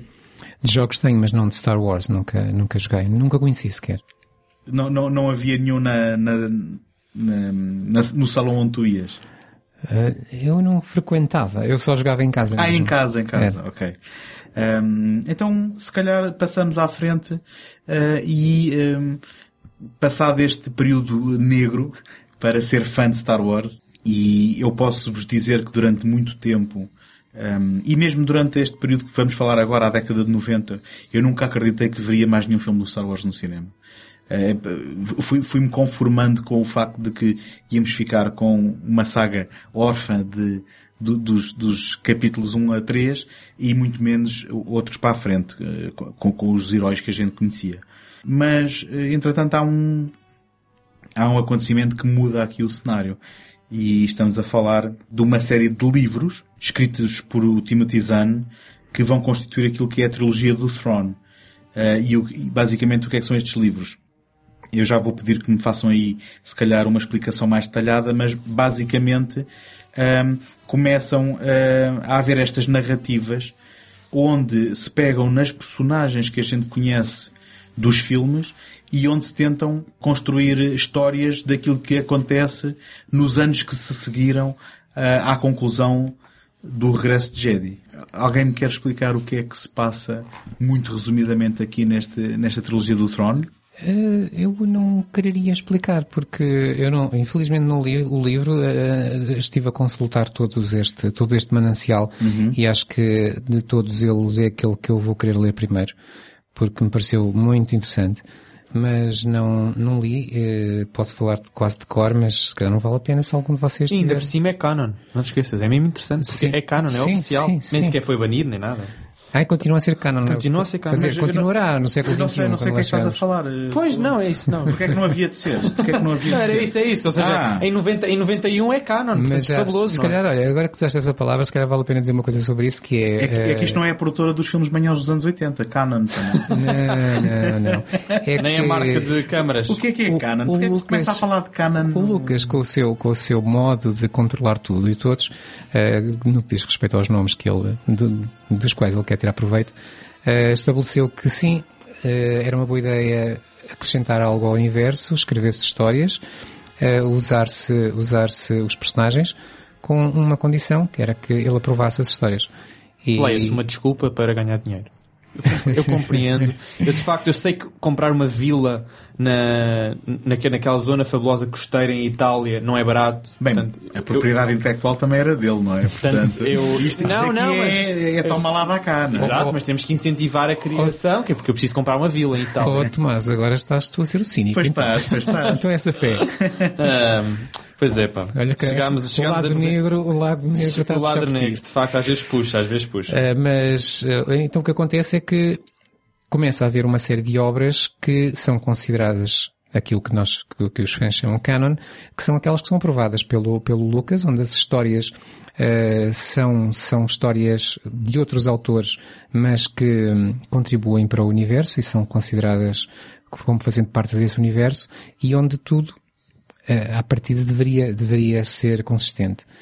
Uh, e, e isto depois aplica-se tanto a estes livros como a livros que são escritos especialmente para, para um público mais jovem, às vezes versões dos próprios livros uh, principais, uh, os próprios jogos de computador que trazem, que trazem histórias associadas, os, os jogos até de roleplay e todas as outras plataformas que também trazem livros de, de, de guia, guidebooks e, e, e, histórias associadas, às vezes histórias originais, e, e cria-se aos poucos, olha, eu chamo-lhe um universo paralelo. Uhum. Sim, sem, sem dúvida. E cria-se um universo que, que, que ficou conhecido como o Expanded Universe, o universo expandido. É este. Agora, quanto, quanto aos livros, uh, António, acho que também conheces este, não é? Não, este não li, ah, este não, este. Uh, mas posso falar de outros. Uh, é, é, interessante porque, já agora, só antes de avançar para os outros títulos, em 91 também há uma retomar da, das edições BD pela Dark Horse, que não só vai ter títulos um, originais, como vai reeditar tudo, tudo aquilo que era o catálogo da Marvel, se não estou em erro. Só, um, só uma pequena curiosidade em relação à Dark Horse, que eu acho sempre graça. Até, até a Dark Horse por exemplo, o, os nomes dos, dos dois androides, né, do C-3PO e do R2-D2, eram escritos por extenso. E a Dark Horse foi a primeira a colocar nas bandas desenhadas um, os nomes em numeração numérica. Também é uma curiosidade interessante, porque ainda hoje em dia, uh, hoje em dia, portanto, 97, para aí, existe uma certa disparidade em que existem alguns produtos em, em numeração e outros em, por extenso. Ainda não há um consenso. Uhum.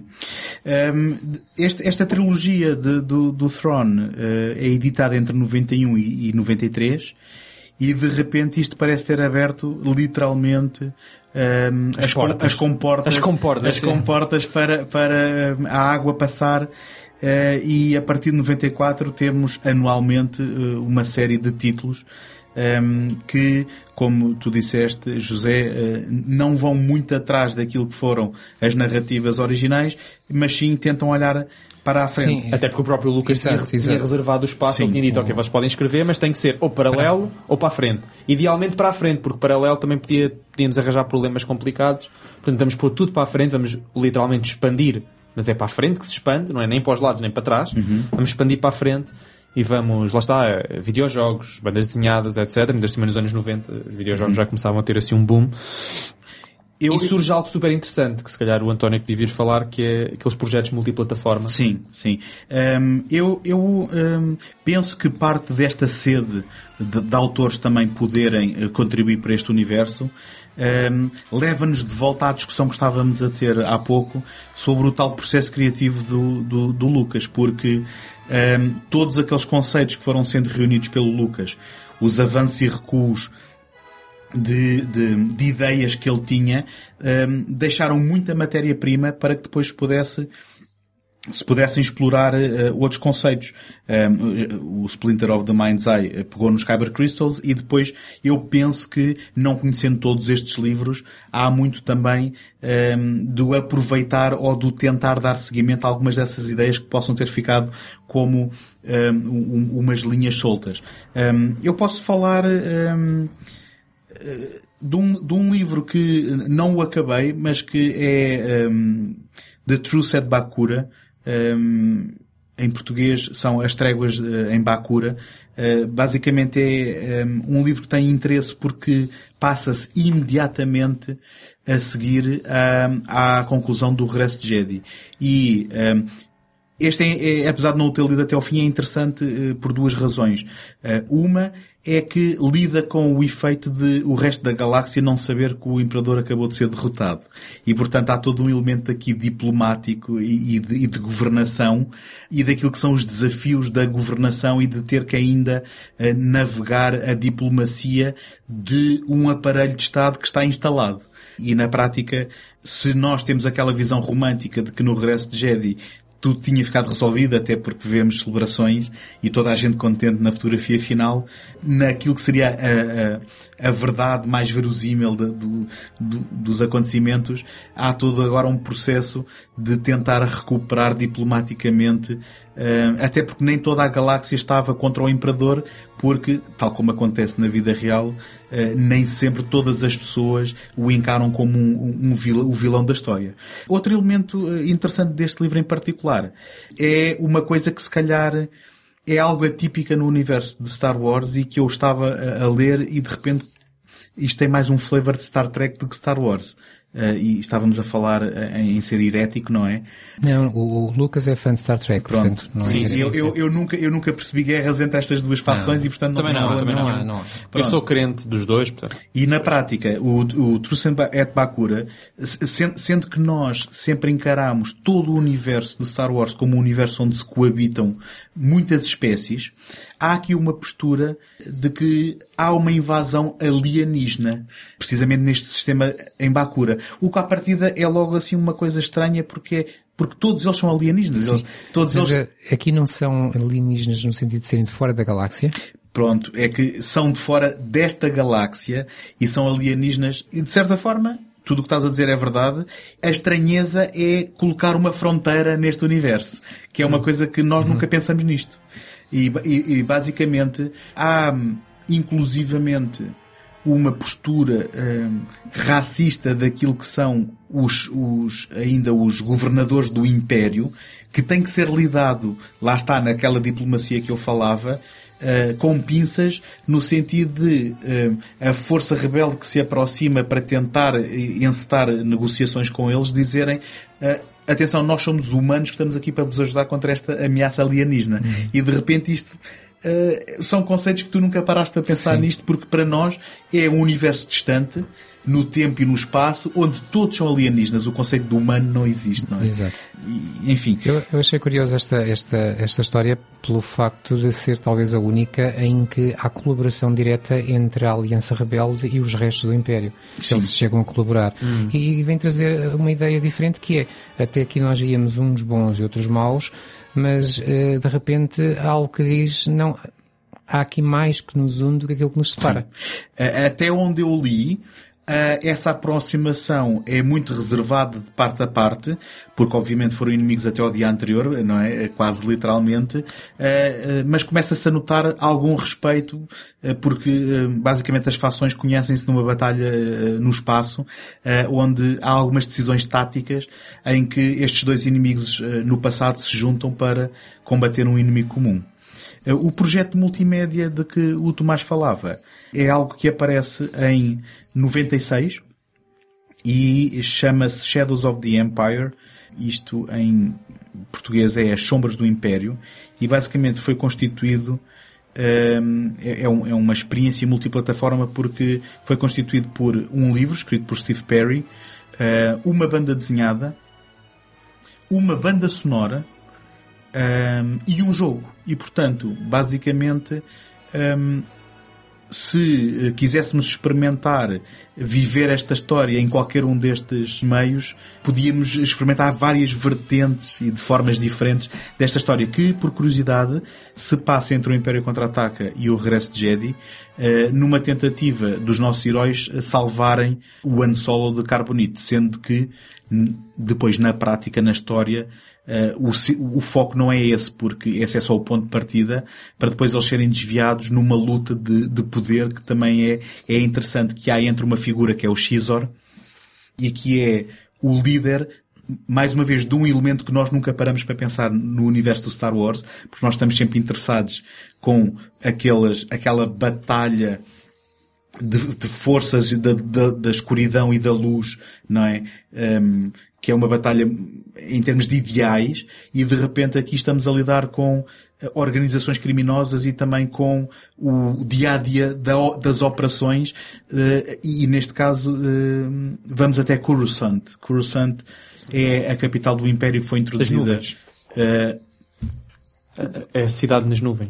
não, Não, não. Coruscant é a capital do Império, que, que foi introduzido com este nome no, na trilogia de Throne e que depois ficou eh, uma informação canónica que foi aproveitada daí para a frente, que é o planeta cidade onde reside o Imperador eh, e onde, bem, é a capital. É, o- é, mas é aquele que, que as- cobra o planeta inteiro. Há cidades no planeta inteiro. Sim, o, todo o planeta é uma cidade, mas Uma isso não é a cidade. das nuvens, porque isso é de onde vem o Lando, não é no Império Contra-Ataca. Ah, não é esse. Não. não, é não, essa, não, não. não, é diferente. Agora, Bem, ehm, Agora, lá se foi a minha crença. o, o, o Mas que- olha, uma, uma- uma pergunta que por acaso, eu estava- a ler isto, o projeto multiplataforma, e hum, eu, eu não, não cheguei a perceber e depois também não, não fui investigar, vou ser sincero, mas era um projeto de transmídia ou um projeto de cross-mídia? Eu não sei se vocês sabem a diferença entre transmídia e cross-mídia, mas, mas para mim por acaso... Ainda, ta- ainda estamos a falar de livros? Eh, Sim, sim. Não, olhem, é um, um projeto de transmídia é basicamente quando temos um projeto multiplataforma em que tens a história é contada através de dispositivos diferentes. Ou seja, se quiseres ter a história completa, tens que, por exemplo, jogar o jogo, ler o livro e cada um desses oferece apenas uma história parcial e só lendo tudo ou jogando tudo é que tens a história completa. O cross-media é a mesma história ou pequenas variações da mesma história lançadas para plataformas diferentes. Eu não cheguei a perceber se este projeto multiplataforma... Desculpa, era- a segunda é trans ou cross? a segunda é cross-media, ou seja, é a mesma Sim. história lançada para plataformas diferentes. E a primeira é a mesma história, ou seja, as histórias diferentes são lançadas para plataformas diferentes e juntas é completam a história. Sim. O meu entendimento é que será cross-media no sentido em que tu podes ler o livro e isso ser uma parte fechada e uma história completa.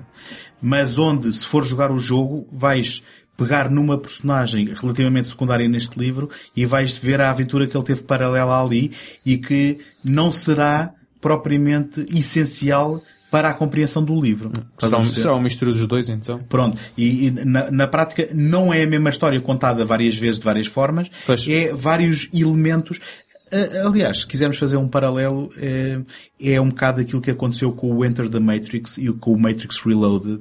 Pronto, é, Onde- isso, onde- é isso. Isso é transmídia. Uh, pronto, é transmídia, mas na prática não é Sim. essencial que tu jogues para a compreensão. É é uma mistura do- dos dois. Por exemplo, um exemplo clássico de cross-media são as novelizações dos filmes.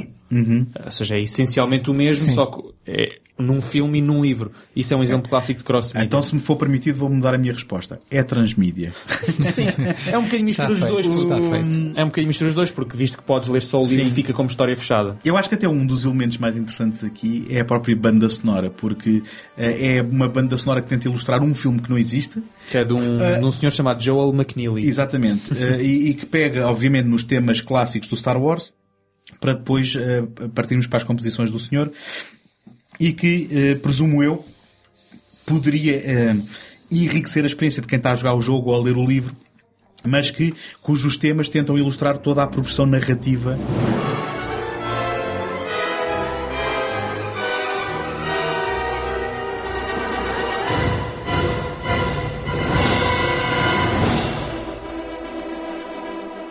Muito rapidamente, a a história depois acaba por ser um confronto eh, em que este Xizor tem eh, uma vendetta pessoal contra o Darth Vader, só que em vez de o querer matar, quer que ele caia em desgraça.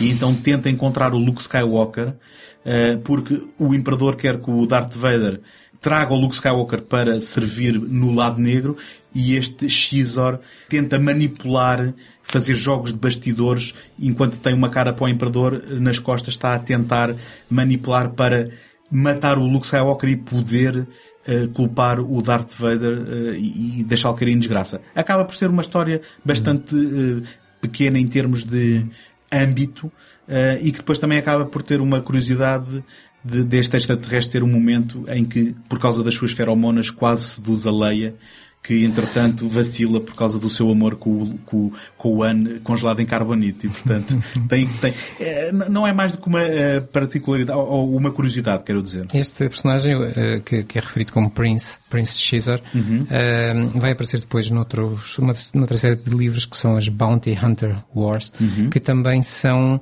um flashback passado, também neste tempo antes do, do, do, do regresso de Jedi e que tem como personagem principal aí sim o, o Boba Fett. Ok.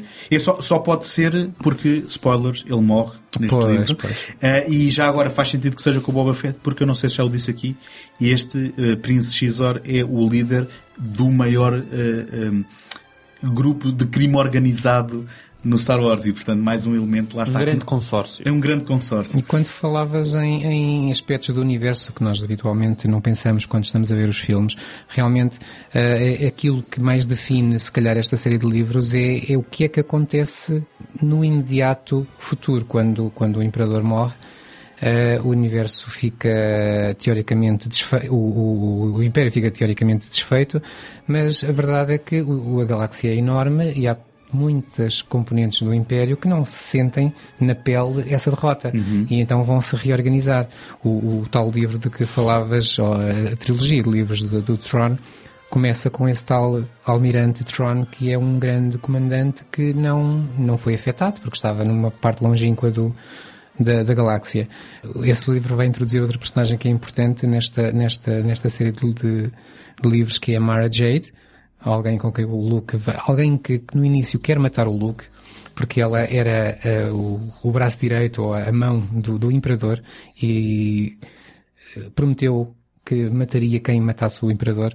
eh, e, Que não foi o Luke. Curiosidade, ela está enganada pensando ela está que foi enganada, ele, não é? claro. E mais tarde é- ela surge em vários livros, não só nesta trilogia, como noutros livros mais, mais, mais tarde. E mais tarde vai viver uma relação eh, de amor com o Luke. E, Vai ser a Miss Skywalker, não é? é, mas, na acho qual que isso, resulta- Missy Skywalker. mas acho que isso já não é aqui, é no próximo. Não, é no próximo. No Ah, qual, no qual resulta, desculpa, foi uma bola, olhei para aqui para uma bola e vi Pois, esta pois, informação. pois. eles aqui- um eles aqui- um coisa. Pois, eles aqui, a única coisa que acontece é que no, no final destes livros todos o, o Luke pede em casamento. Já agora, ah, desculpa, interrompi-te. Sim, mas podes interromper, eu ia, ia contar mais histórias. Nada de importante. Era só histórias. Pronto, mas, mas então acaba isso porque eu depois gostava só de falar um bocadinho de jogos. eh, Tá bem, então, então é só para dizer, sem, sem ser muito exaustivo, dizer que o que acontece nesta, nesta sequência de livros acaba por ser o seguinte. Temos geralmente pessoas do Império que aproveitam eh, o caos para hum, reorganizarem e tentarem fazer frente à, à nova República, que é assim que agora é chamada.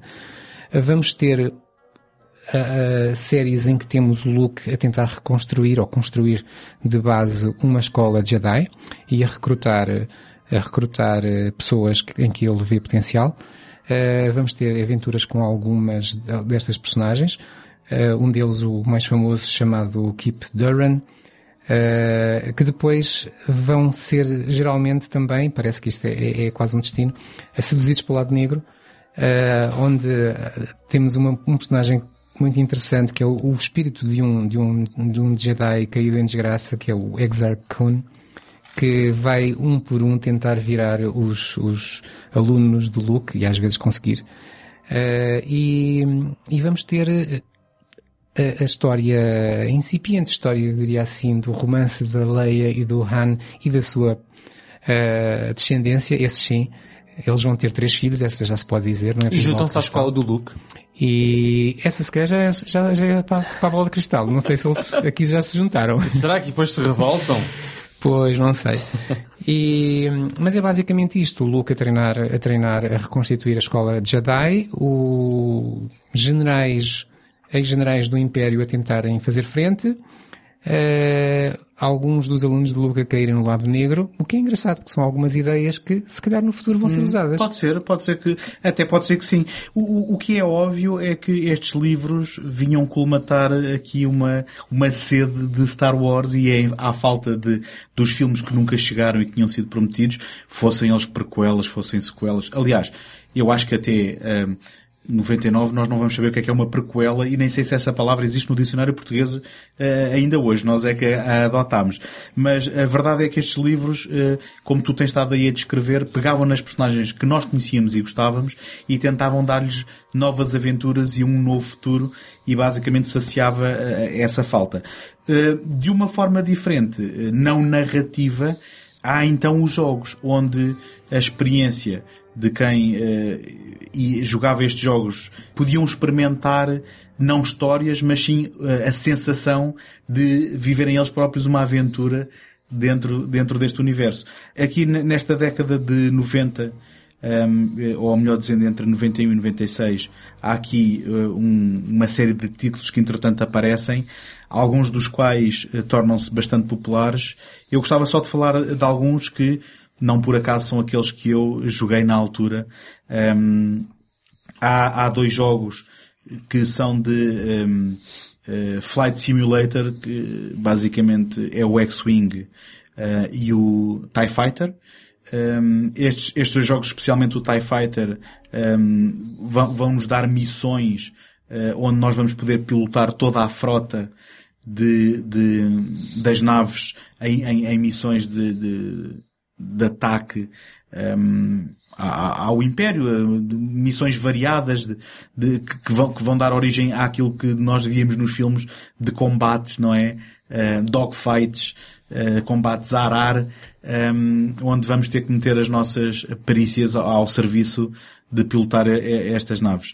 Um, este, este era um jogo muito imersivo, eu não sei se, se o revisitasse o que é que acharia dos gráficos.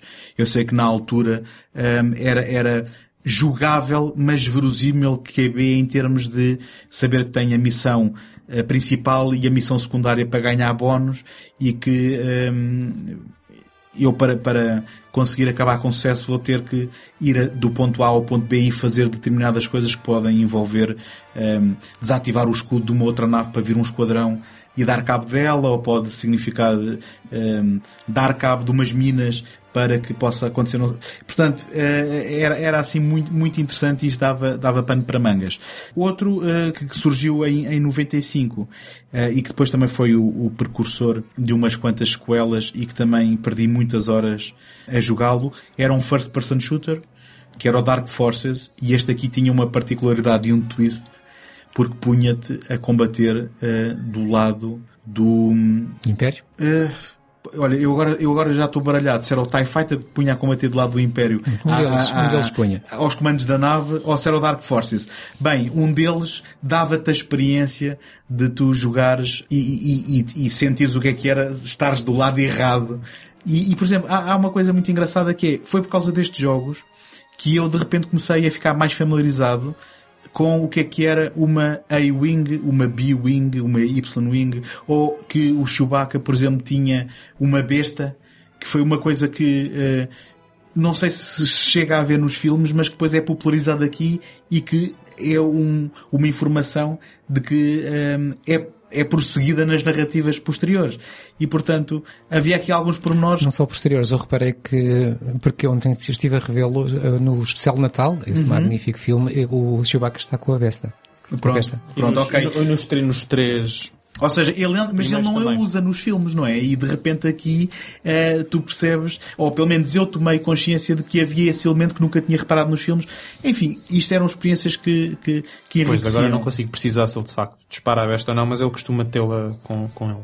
Sim, o Dark Forces, hum, e já agora saltando então aqui uh, um bocadinho só à frente, uh, um, vai dar origem um, a uma sequela também muito popular, que é o Jedi Knight, uh, Dark Forces 2, e que depois ele próprio vai ter sequelas, um bocado à laia do First Blood e Rambo, Rambo First Blood Part 2 e depois Rambo 3. Porque depois vai, vai haver um Jedi Knight 2 mais à frente. Mas, basicamente, chegados aqui a 97, de repente temos uma surpresa, não é? Porque, eh, para quem pensava que nunca mais ia ver eh, Star Wars no cinema, há aqui o lançamento da edição especial. Como é que vocês receberam a edição especial e eh, a possibilidade de poderem ver a Guerra das Estrelas, o Império Contra-Ataca e o Regresso de Jedi no cinema com cenas novas e eh, remasterizado digitalmente? Sendo um bocadinho blasfemo, eu, eu na altura achei muito curioso e muito interessante, mas acabei, já não sei porquê, eh, acabei por não ver nenhum dos filmes no cinema. Só o vi mais tarde já, já em DVD. Eu em 97, na minha vida passada, vi, com certeza. Nos Estados Unidos, sempre na noite de estreia, tudo. Na minha vida presente, em 97, eu Tu acho que estava, hum, estava a aprender ainda a comer, sei lá, alguma coisa desse género, ou a falar, ou não sei, ou ir à casa de banho, uma coisa desse género. Bom, Portanto, não, hum, não consegui, infelizmente, pá, não. Se, se me tivessem levado, com certeza que tinha Me- visto com mesmo, grande agrado. mesmo- mas mesmo não vendo, mesmo não vendo, hum, depois, eh, quando os viste a posteriori, eh, Quando os vês a posteriori, já com outro enquadramento, eh, foi apenas o confirmar de uma coisa, que é aquele, aquela hum, a obsessão que o Lucas sempre teve para estar constantemente a modificar a sua própria obra. Eh, se calhar é uma coisa que, uma ideia que ainda aqui não passámos, é que hoje é impossível ver os filmes na versão original. Não existe. Pois, por acaso eu ia mesmo dizer isso. Eu sou provavelmente o único aqui que de facto nunca vi os originais, mesmo originais. Porque os que eu já vi já eram edição especial. Sim, mas eu nem sequer falo dessa edição especial. A edição que veio para a televisão nos anos 80 já não era original. O próprio, Pois é, o mesmo, próprio mesmo Guerra essa, das eu- eu Estrelas. só via do CGI. Pois, o próprio filme Guerra das Estrelas, quando foi reposto, salvo erro em 81, já não era a versão original, não, não só porque Hum. já dizia A New Hope Episode 4, mas também porque já tinha retoques aqui e ali.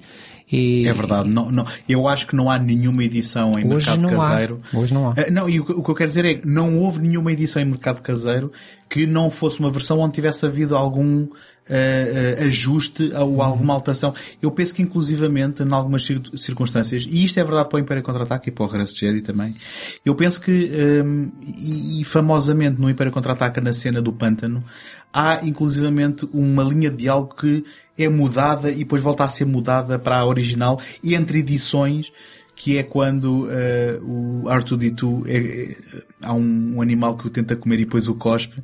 E por alguma razão ele eh, mudou, mudou a linha de diálogo da reação do Luke para trás e para a frente.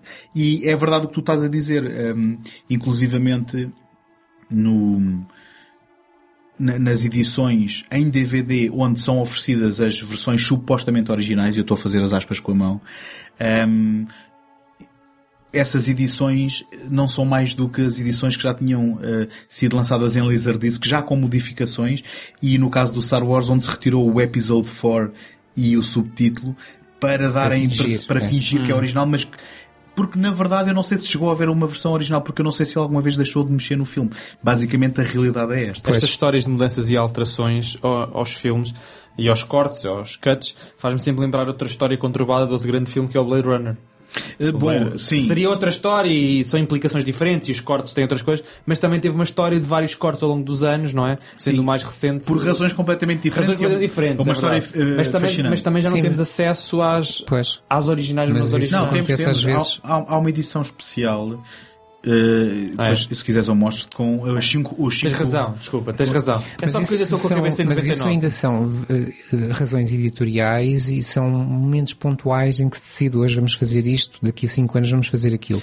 No caso do Lucas parece Sim, que, como sim, dizia o sim, sim. António, todos os dias está, É. continua todos os dias a mexer. É, é, é esse exemplo que tu acabaste por, por É trazer do Blade Runner. inacabada. É, é- é interessante para contrapor, porque no caso do Blade Runner há um reconhecimento de que há um historial do filme e olhem aqui todas as etapas Exatamente. E no Star Wars é mais do género. ah, e eu, eu não, não sei, não sei mais uma vez também ah, de quando é que o Lucas ah, disse isto, mas há uma frase dele muito, muito famosa que é ah, os filmes não são acabados eles fogem-nos. E basicamente a, a- a opinião dele parece-me que implica que ele estaria sempre a mexer nos filmes. Só que eh, na prática ele tem de os entregar E sempre, a, numa esco- data. e sempre a esconder, as, eh, ou seja, os anteriores, as mudanças, ele Pronto. queria sempre só Sim. promover os. Sim. E é ele essa a diferença Blade- para o Blade, o Blade Blade Runner, que é ele, ele eh, renega as versões passadas porque Exato, considera baixo do esta a, a melhoria que, e, e a, e a visão final. Eu, por acaso, estava, estava aqui a lançar também a questão das Special Editions, curioso para saber se vinha eh, aí alguma polémica com o One disparou primeiro, com o, o Java a ser pisado no rabo, eh, mas estou a ver que vocês não querem entrar muito por aí. eh, não sei. Não, Não, é, não. é o tipo de coisas que vos trouxe Não, a marca de boca. Não, olha, eu não sei dizer as diferenças porque Não, não, não, não estou a dizer o estado de diferenças, mas pelo menos aquela questão de eh, para minimizar um bocadinho aquele, aquela questão de, de caráter do Han Solo ter disparado primeiro no- na Guerra das Estrelas, há aquela mudança famosa Sim. que entretanto depois já, já foi revista e voltada a Sim, rever sim, sim. Pois, dele ter disparado há a primeiro. questão do Imperador que era, era interpretado por, por atores diferentes e depois Isso ainda não era Special Edition. Ainda não era Special Não, Edition. eh, Eu tenho uma bola de cristal que me diz que isso Ah, vai é. ser na edição em DVD depois Eu de qualquer coisa que que, vai já era. acontecer. Ok, tá bem, então eu calmo. Ou seja, hum, aqui, aqui na altura, na altura eu acho que na reação inicial toda a gente ficou contente por ver coisas novas, por toda aquela, toda aquela coisa ao pé de em Tatooine, não é? Eh, eh, Como é que se chama a cidade? O Mos Eisley está Hum, completamente povoado com, com novas criaturas digitais. Uh, a do Han Solo foi a que provocou celeuma, uh, mas ninguém se queixou das alterações que até melhoram o Império Contra-Ataque em termos de efeitos especiais. Há- E o há- regresso de Jedi também. Sim, o regresso de Jedi, se calhar, eh, há- volta a haver uma polémica que é a mudança da música no Palácio de Jabba, que deixou muita gente, muita gente descontente, porque é uma mudança completamente gratuita e sem significado nenhum.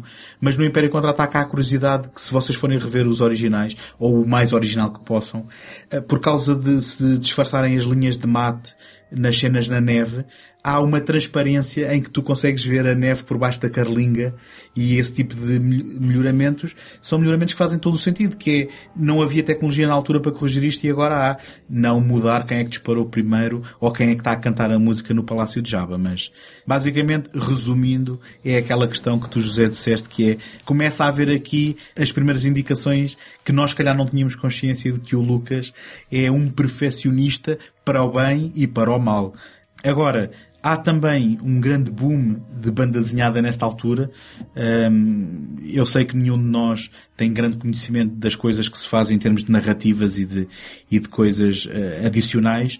E há também, com todos aqueles livros do universo expandido que nós estávamos a falar, com, esta, com este boom da BD, com os jogos, há este- esta Special Edition não aparece aqui eh, inocentemente, porque basicamente isto foi uma prova de conceito em termos de, do estado da arte, da, daquilo que são os efeitos especiais, eh, em que o Lucas, aproveitando este embalo todo do universo expandido, já estava então a pensar e anunciou prequelas, eh, prequelas, lá está. Eu não sabia que era uma prequela nesta altura. Anunciou o episódio 1, 2 e 3 a serem lançados a partir uma de, nova trilogia. de 99. Eu aqui gostava eh, muito de saber se vocês conseguirem colocar no mindset. Eu não sei exatamente quando é que esta notícia foi anunciada. Se foi antes ou depois das Special Editions ou se foi algo que foi-se falando e que de repente sabia, mas se conseguirem meter no estado de espírito de à data, quando souberam desta notícia, quais eram as vossas expectativas? Eu em termos lembro de- perfeitamente quando, quando, e nem precisa de máquina do tempo, uh, quando comecei a ver estas notícias, e atenção, nesta altura já se começava a usar a internet. E se calhar já foi por aí que eu comecei a ver estas notícias. A primeira reação que eu tive foi, outra vez? Outra já vez- já estamos outra vez a falar de sequelas e de prequelas e de mais filmes Ah, que nunca mais vão acontecer. Ah, foste cínico, pensaste que não ia, não ia Fui acontecer. completamente descrente porque já tinham sido tantas as vezes em que o Lucas aparecia e se calhar vou fazer mais três filmes que não acreditei. Esperei por eles.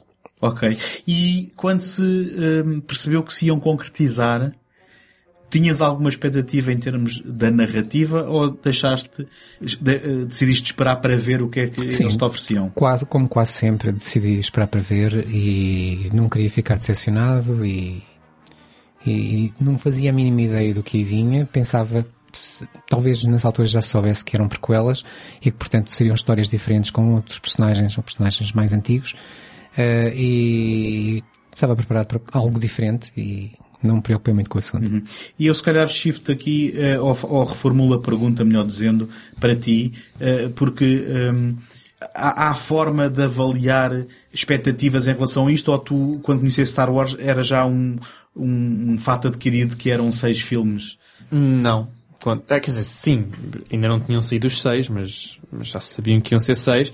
Mas eu vou dizer, se eu tivesse em, não sei, não interessa, 98, algo desse ano, ou 97, eu ficaria super contente, porque, porque era a possibilidade de conhecermos aquilo que andámos a especular durante, sei lá, 25 anos, ou algo desse género, que andámos a especular durante 25 anos ou 20 anos o que é que seria o antes, porque o depois e o durante já tínhamos imenso material, mas não tínhamos nada do antes. Portanto, como um fã a série de Star Wars, que eu assumo que seria se estivesse nessa altura, hum, obviamente iria ficar super contente porque não havia nada na minha cabeça que pudesse dizer que fosse bom ou mau, era simplesmente material canon com o qual depois eu podia, sei lá, falar com os meus amigos, discutir, incluir depois em outras histórias. Depois já sabia que ia haver filme, eh, bandas desenhadas, eh, livros, jogos acerca de, desse novo período. Ou seja, se durante 20, e, se durante 20 anos três filmes deram tanto material, outros três filmes iam dar outro tanto material. Ou seja, isto ia duplicar isso. Era super feliz para um fã, não? Ou seja, uma pessoa nunca iria imaginar que passado outros X anos havia mais, etc, etc. Isso ia ser um ciclo sem fim. Mas... Eu- Eu vou também tentar trans- transportar-vos para, para o meu estado de espírito eh, nesta altura. Qua- Quando se soube eh, que ia haver eh, o episódio 1, 2 e 3 e ainda por cima escrito e realizado pelo George Lucas, o autor do Star Wars, a cabeça de onde saiu tudo isto, não havia dúvida nenhuma na minha cabeça de que iam ser três obras-primas. Essa era a primeira. Era, era, em termos de estado de espírito daquilo que foi a minha postura, era isto. Em termos de expectativas eh, de narrativa, eh, aqui se calhar eh, interessa-me olhar novamente para o passado e há um momento, ou, ou melhor, há um conjunto de coisas que são estabelecidas no, no Star Wars de 1977, eh, na Guerra das Estrelas, como a gente o conheceu, que sempre alimentaram o meu imaginário e que era sempre para onde a minha cabeça divagava quando se falava na possibilidade de conhecermos histórias anteriores. E que são as cenas do, do Luke com o tio e depois a- a- as posteriores conversas do Luke com o Obi-Wan antes de partir para a aventura. E basicamente isso rendilhava-me aqui uma situação de imaginar o pai do Luke Skywalker como, em jovem, estar preso em Tatooine, tal como o, o Luke Skywalker, e de ter um irmão eh, de quem era relativamente diferente, e de haver um, um anseio por aventura que o levou a acabar por descobrir que tinha eh, poder Jedi, ingressar no Jedi e combater numa guerra dos clones que eh, nós não fazíamos ideia do que era, mas que era algo muito cativante em termos de, de, de nome, eh, algo no passado distante. Mas este elemento de conflito fraternal em termos de alguém mais assente na terra e, e mais conformado e alguém que procura aventura e que depois acaba por ter eh, uma queda no lado negro e que deixa desgostoso o tio ao ponto de querer proteger aquele que era o, o seu filho sobrevivente, era algo que me faria pensar que nós re- regressaríamos a Tatooine e que íamos ter quase esse paralelismo com o Luke. E se calhar, basicamente, o que eu tenho para dizer neste momento é que hum, É isso que esperas que aconteça. é isso que eu espero que aconteça Pronto, é assim. e espero que não ser um erro porque hum, há uma expectativa neste momento perante aquilo que vem em que não sei quantas milhões de cabeças que são os não sei quantos milhões de fãs em todo o mundo terão a sua história. Sim, dizes bem milhões, eh, não falamos aqui, mas eh, uma anedota, o jediísmo é uma religião reconhecida em Hum. muitos países e tem... É verdade. E tem Há bocado falámos do budismo, não é? Mas é, de facto o jediísmo jedis, aparece nos jedis, censos. Há muitos países que o colocam nos censos e, É e- verdade. E tem, tem muitos milhões já de, evoluiu de uma De- de religião fictícia influenciada fortemente pelo budismo para ser a sua própria religião reconhecida por censos. Portanto, é reconhecida. sim, reconhecida. é reconhecida. Sim, isto, isto- lá está, porque tu De facto, essa é uma curiosidade interessantíssima. Porque basicamente para formares uma religião é uma questão de números, não é? e tu podes Sim, pegar claro, num qualquer claro. livro fictício e se juntares esses números tens uma religião. Ninguém não é? pode dizer que a tua religião não existe, não é? És tu que defines. Até porque, Claro. sendo que a religião assenta em fé, não é? Eu- aliás, eu acho que eh, cá, cá em Portugal não és tu que, que lideras a facção portuguesa. por acaso, eu acho que isso é conversa para outro podcast. Mas é olha, conversa para outro podcast. continuando neste podcast, eh, já agora o António já escreveu o argumento do que vão ser os três filmes que vão começar a Não, ser é- em bem, 99. Uh, desculpa, desculpa só o pormenor. Uh, eu- obviamente que eu não quero que seja uma história de um drama familiar uh, que pudesse ter sido realiza- realizado pelo Ingmar Bergman. Mas esse seria o ponto de partida para tudo o que Sim. aconteceria na minha cabeça. Star Wars, Episode Eu- 1, eu- written by António Araújo. Eu, o que eu mais gostei na ideia foi que, foi a ideia, no fundo, fazendo aqui quase uma, uma tangente, é a ideia do universo, do tal universo paralelo, que é para isso que aqui estamos, que é acreditar que existe mais para além daquilo que nós conhecemos. Eh, eu gosto muito disso, e se calhar é por isso que estou aqui convosco, eh, gosto muito disso nas obras eh, de ficção, que é quando nos dão um universo a conhecer, um universo que nos fascina, que é diferente, pelo qual queremos saber mais, que ele não acabe quando nós fechamos o livro. Que nós acreditemos que existe mais. E, e, e fiquem sempre portas abertas. E foi isso que o Jorge Lucas nos deu, com não só os filmes, mas com todo o universo expandido, com todas as, as plataformas da banda desenhada, às séries de televisão e- e jogos multimédia, etc. E quando surgiu a ideia de que realmente iria haver mais filmes, a primeira coisa que eu pensei foi que bom, vou saber mais sobre aquele universo, coisas que ainda não me contaram, outros tempos, outras pessoas, outras histórias, outras aventuras. Não me preocupei em saber quais eram, o que eu queria era que a porta continuasse aberta. Basicamente é isso. Sim, era- exato, eu concordo, José. Era, queríamos, eu, eu queria material novo. Eu, na verdade, quando, quando era pequeno, muito pequeno, e quando vi o Star Wars eu pensei que aquilo era o mundo real. Pensei que aquilo era quase documentário e que existia. Então essa do eu fechar o livro ou acabar o filme, eu sabia que havia mais. Tipo, eu olhava para as estrelas e pensava que havia mesmo. Só que simplesmente eles ainda não tinham chegado de cá. E por isso, que, por isso é que nós não estávamos incluídos no- nos filmes. Nós, eh, os dragos, a Terra, o mundo como eu conheci não estava incluído porque ainda não tínhamos chegado lá. Só mais tarde é que fiquei a saber, portanto aquilo é mais tarde, não foi necessariamente muitos anos mais tarde, mas um bocadinho mais tarde fiquei a saber que era ficcional.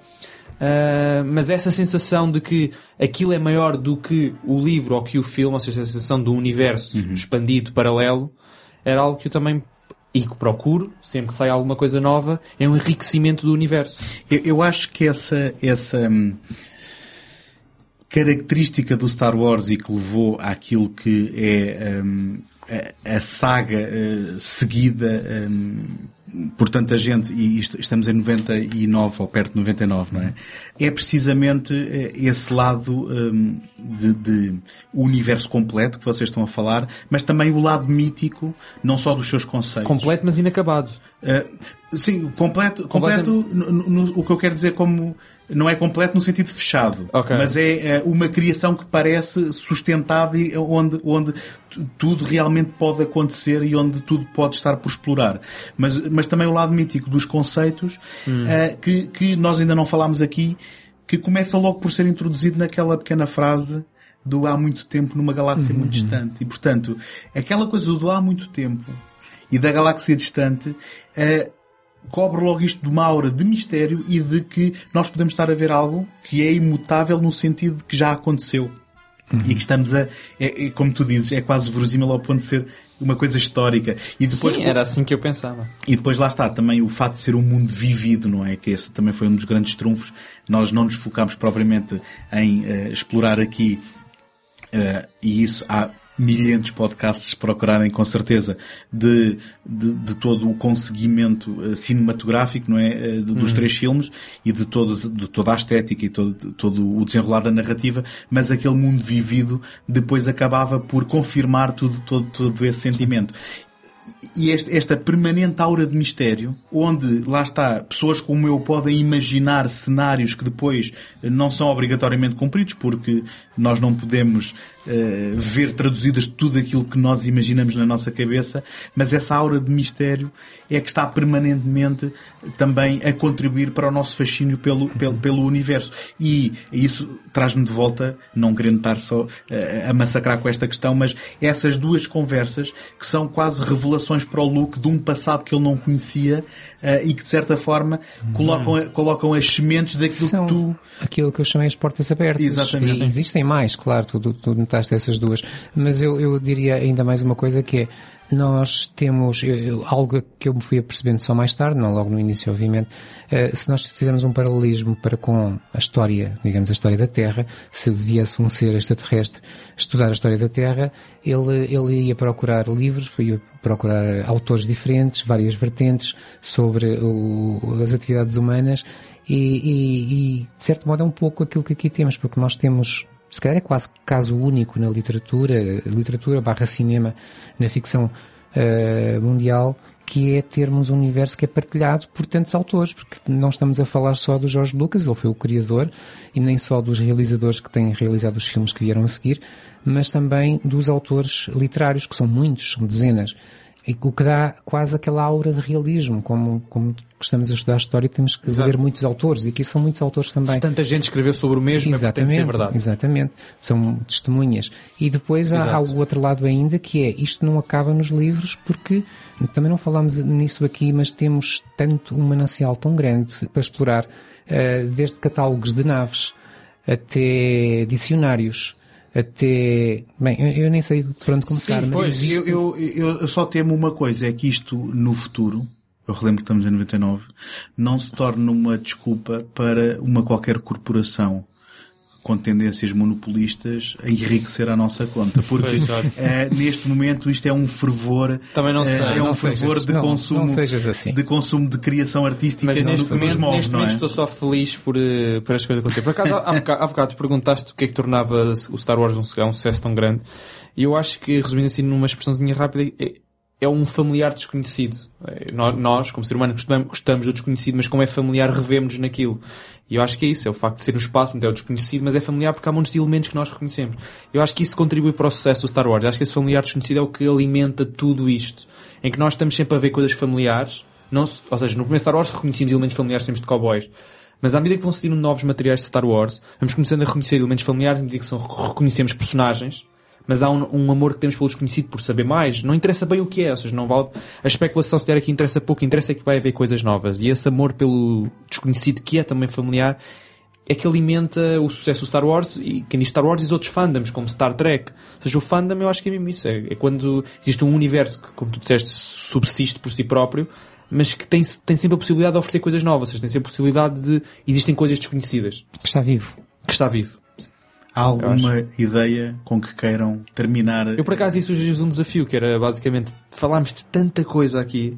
Se vocês tinham recomendações pessoais para os ouvintes, por exemplo, ou seja, os três filmes, obviamente é óbvio, são Claro, canónicos. não vale. Mas esse não, não vale a pena. Mas, eu imagina, tenho, se eu tenho. recomendam coisas, por exemplo, sei lá, três recomendações cada um. Falámos de tantos filmes, tantos livros, tantos jogos, tanta só balanceada é que ficámos um bocadinho mais aquém. Eu vou fazer uma espécie de batota, que são quatro, são, são duas recomendações que são quatro. Tá bem, pronto, Ok. faz lá as batotas que quiseres, António. Pronto. Se quiseres ficar com uma das minhas, eu... Uh, bom, uh, se eu, se eu roubar, peço desculpa já à partida, mas depois podemos referir também que uh, o José também a trazia. Eu basicamente recomendo uh, quatro livros para quem tenha interesse em, em, uh, aprofundar o- este universo e a forma como foi criado o seu processo criativo. Uh, basicamente é os três livros de making of do um, Star Wars Empire Strikes Back e Return of the Jedi, do J.W. Rinsler. Eh, são livros de, de- Como é que se chamam? Livros de mesa de café, não é? Eh, há- há os dois primeiros. um, há edições em português, o Regresso de Jedi, infelizmente, ainda só há em inglês, mas são livros recheados. O António depois mete isto tudo lá na página do, do Sim, podcast. isto- Estas recomendações, pelo menos, Sim, assim, Eh, até aguça o apetite para as pessoas que vão... partilhamos isto. De todo o processo criativo de cada um destes filmes, de toda a história das filmagens, das incidências das filmagens, da, da pós-produção, do marketing, tudo isto recheado com mil e uma fotografias de arquivo. Isto são três filmes obrigatórios para qualquer fã eh, de Star Wars. O, o último que eu recomendo é um livro que nem está muito bem escrito. Começo logo por, por eh, avisar. É um livro de uma, é uma daquelas publicações de autor e que a espaços entra um bocado naquela onda do apontar o dedo ao George Lucas pelo seu, pel- pel- pel- pelas suas decisões artísticas que eu não sei se vale a pena entrar por aí. Seja como for, é um documento exaustivo da progressão de todas as decisões criativas do que diz respeito à narrativa e também eh, entra por algumas eh, questões de enquadramento eh, pessoal e até depois em termos da, da, da construção do império da Lucasfilms, mas este livro... Exaustivo é um, é um bom adjetivo. Sim, sim. É, este livro chama-se The Secret History of Star Wars e então é do Michael Kaminsky que, podendo não ser genial com o, do- o seu domínio da língua inglesa, e já agora isto só se encontra em inglês, no entanto fez um, um- um trabalho que, em ultrapassando estas barreiras e conseguirmos ter uma- um ponto de vista eh, em termos de leitores isentos, ehm, acaba por ser um manancial eh, lá está, exaustivo de informação muito interessante para quem tenha eh, curiosidade. José, Ao contrário do que vocês pensam, eu não tenho sugestões. Aliás, tenho uma sugestão, mas é para mim próprio. Eu sou assim egoísta, até as sugestões só dou a mim. Pumba, toma lá. E, que- como eu já disse aqui, como eu ainda não li nenhum destes livros, eh, estou fortemente tentado a ler o, o Tron Trilogy. Parece-me ser uma boa porta de entrada nestes outros universos que nós que só conhecemos os filmes e as séries de televisão ainda não, não conhecemos. Sim, foi bom o suficiente para, eh, lá está, lançar todo o universo expandido, não é? Sim. E, hum, e- isso, já agora, houve, houve umas edições da Europa América, penso que eu não sei se ainda estarão disponíveis. hum, Pois, eu ainda não consegui encontrar nada. Eu Vou ver o que é que, o que, é que, se, que se pode encontrar. Olhem, eu, eu apesar de também não ter lido a trilogia Throne, também subscrevo e também é de interesse pessoal de ler isso. De facto, parece uma trilogia bastante, bem, bastante composta e pelo menos tem o interesse de ter lançado, ou seja, assim, com muita força e criado o universo expandido e futuramente tem mesmo um impacto dessas coisas de teres um universo expandido. seguramente estamos mesmo em 99, não é? Sim, claro. Uh, no entanto, para além dessa sugestão, sugiro duas coisas. Como não. Star Wars, eu sei, mas também podemos falar de influências, portanto eu vou sugerir verem a curta, 2187. Uh, É uma curta que tem mérito artístico próprio, mas que depois de verem a curta começam-se a perceber que tudo o que o Lucas fez a partir daí teve de facto, foi de facto muito influenciado por essa curta-metragem. Podem, podem fazer uma sessão antiga, veem a curta, As influências e depois, exato. eh, ve- veem a curta, de, ah, desculpa, veem eh, o Flash Gordon, um, um episódio de Flash Gordon, a curta e depois o Eden Fortress, por exemplo. Está bem, eu, eu ia só recomendar o 2187, essa trilogia, e tenho que vos recomendar uma das séries animadas. Escolham ou o Droids ou o- os Ewoks. Ah, mas temos que escolher, não podemos ver as duas. Podem ver as duas, podem ver as duas. Eu acho que como qualquer crente, tal como um crente tem que ler o Velho Testamento, o Novo Testamento, etc, tem que ler tudo. Acho que um crente a sério, um believer, tem que ver as duas. E os filmes, etc, essas coisas, todos os de, o do- dos Ewoks. Mas pronto, sou um bocadinho mais... Se descobrirem este podcast em dezembro, vão já correr a ver o de Star Wars Holiday Special, não é? Ah, exato, exato. Se por acaso descobrirem em dezembro, tem que ver o Holiday Mas Special. o Natal é quando nós quisermos. É verdade. É Eu gostava que fosse assim, porque assim via Blu-ray o ano inteiro. Mas não há. Pronto, ganhaste, ganhaste. Ora então, Voltamos que em 2012? eh, vol- Acho que nessa altura já haverá suficiente material decorrente dos, de, Sim, da nova trilogia? vamos, vamos esperar, vamos esperar pelos filmes todos agora que, o- George Lucas esperam. vai fazer e vamos voltar para falar Esperam então 13 destas três obras-primas 13 anos, não é? e de, todo, e de todos os livros e jogos e, e coisas que vão haver eh, no entretanto. Se calhar, é? quem sabe, outras coisas. Não é? Sim, e portanto fiquem à espera de eh, um novo episódio que há de sair mais à frente. Todos os meses vão encontrar novos episódios dos universos paralelos, mesmo que não seja do Star Wars. Portanto, voltem. Eh, obrigado por terem estado aí. Até à próxima. Até à próxima. Até à próxima.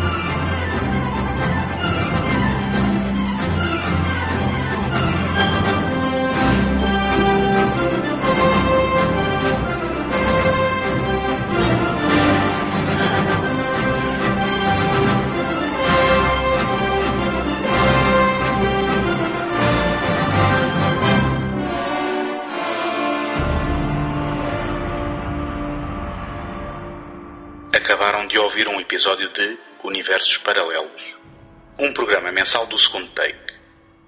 Apoiem o trabalho do Tomás em imaginalta.net, do José em ajanelaencantada.wordpress.com e do António em segundotake.com, onde também podem subscrever este podcast.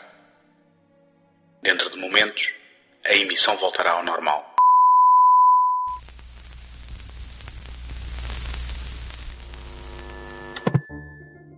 Encontramos na próxima semana. Até lá, boas fitas.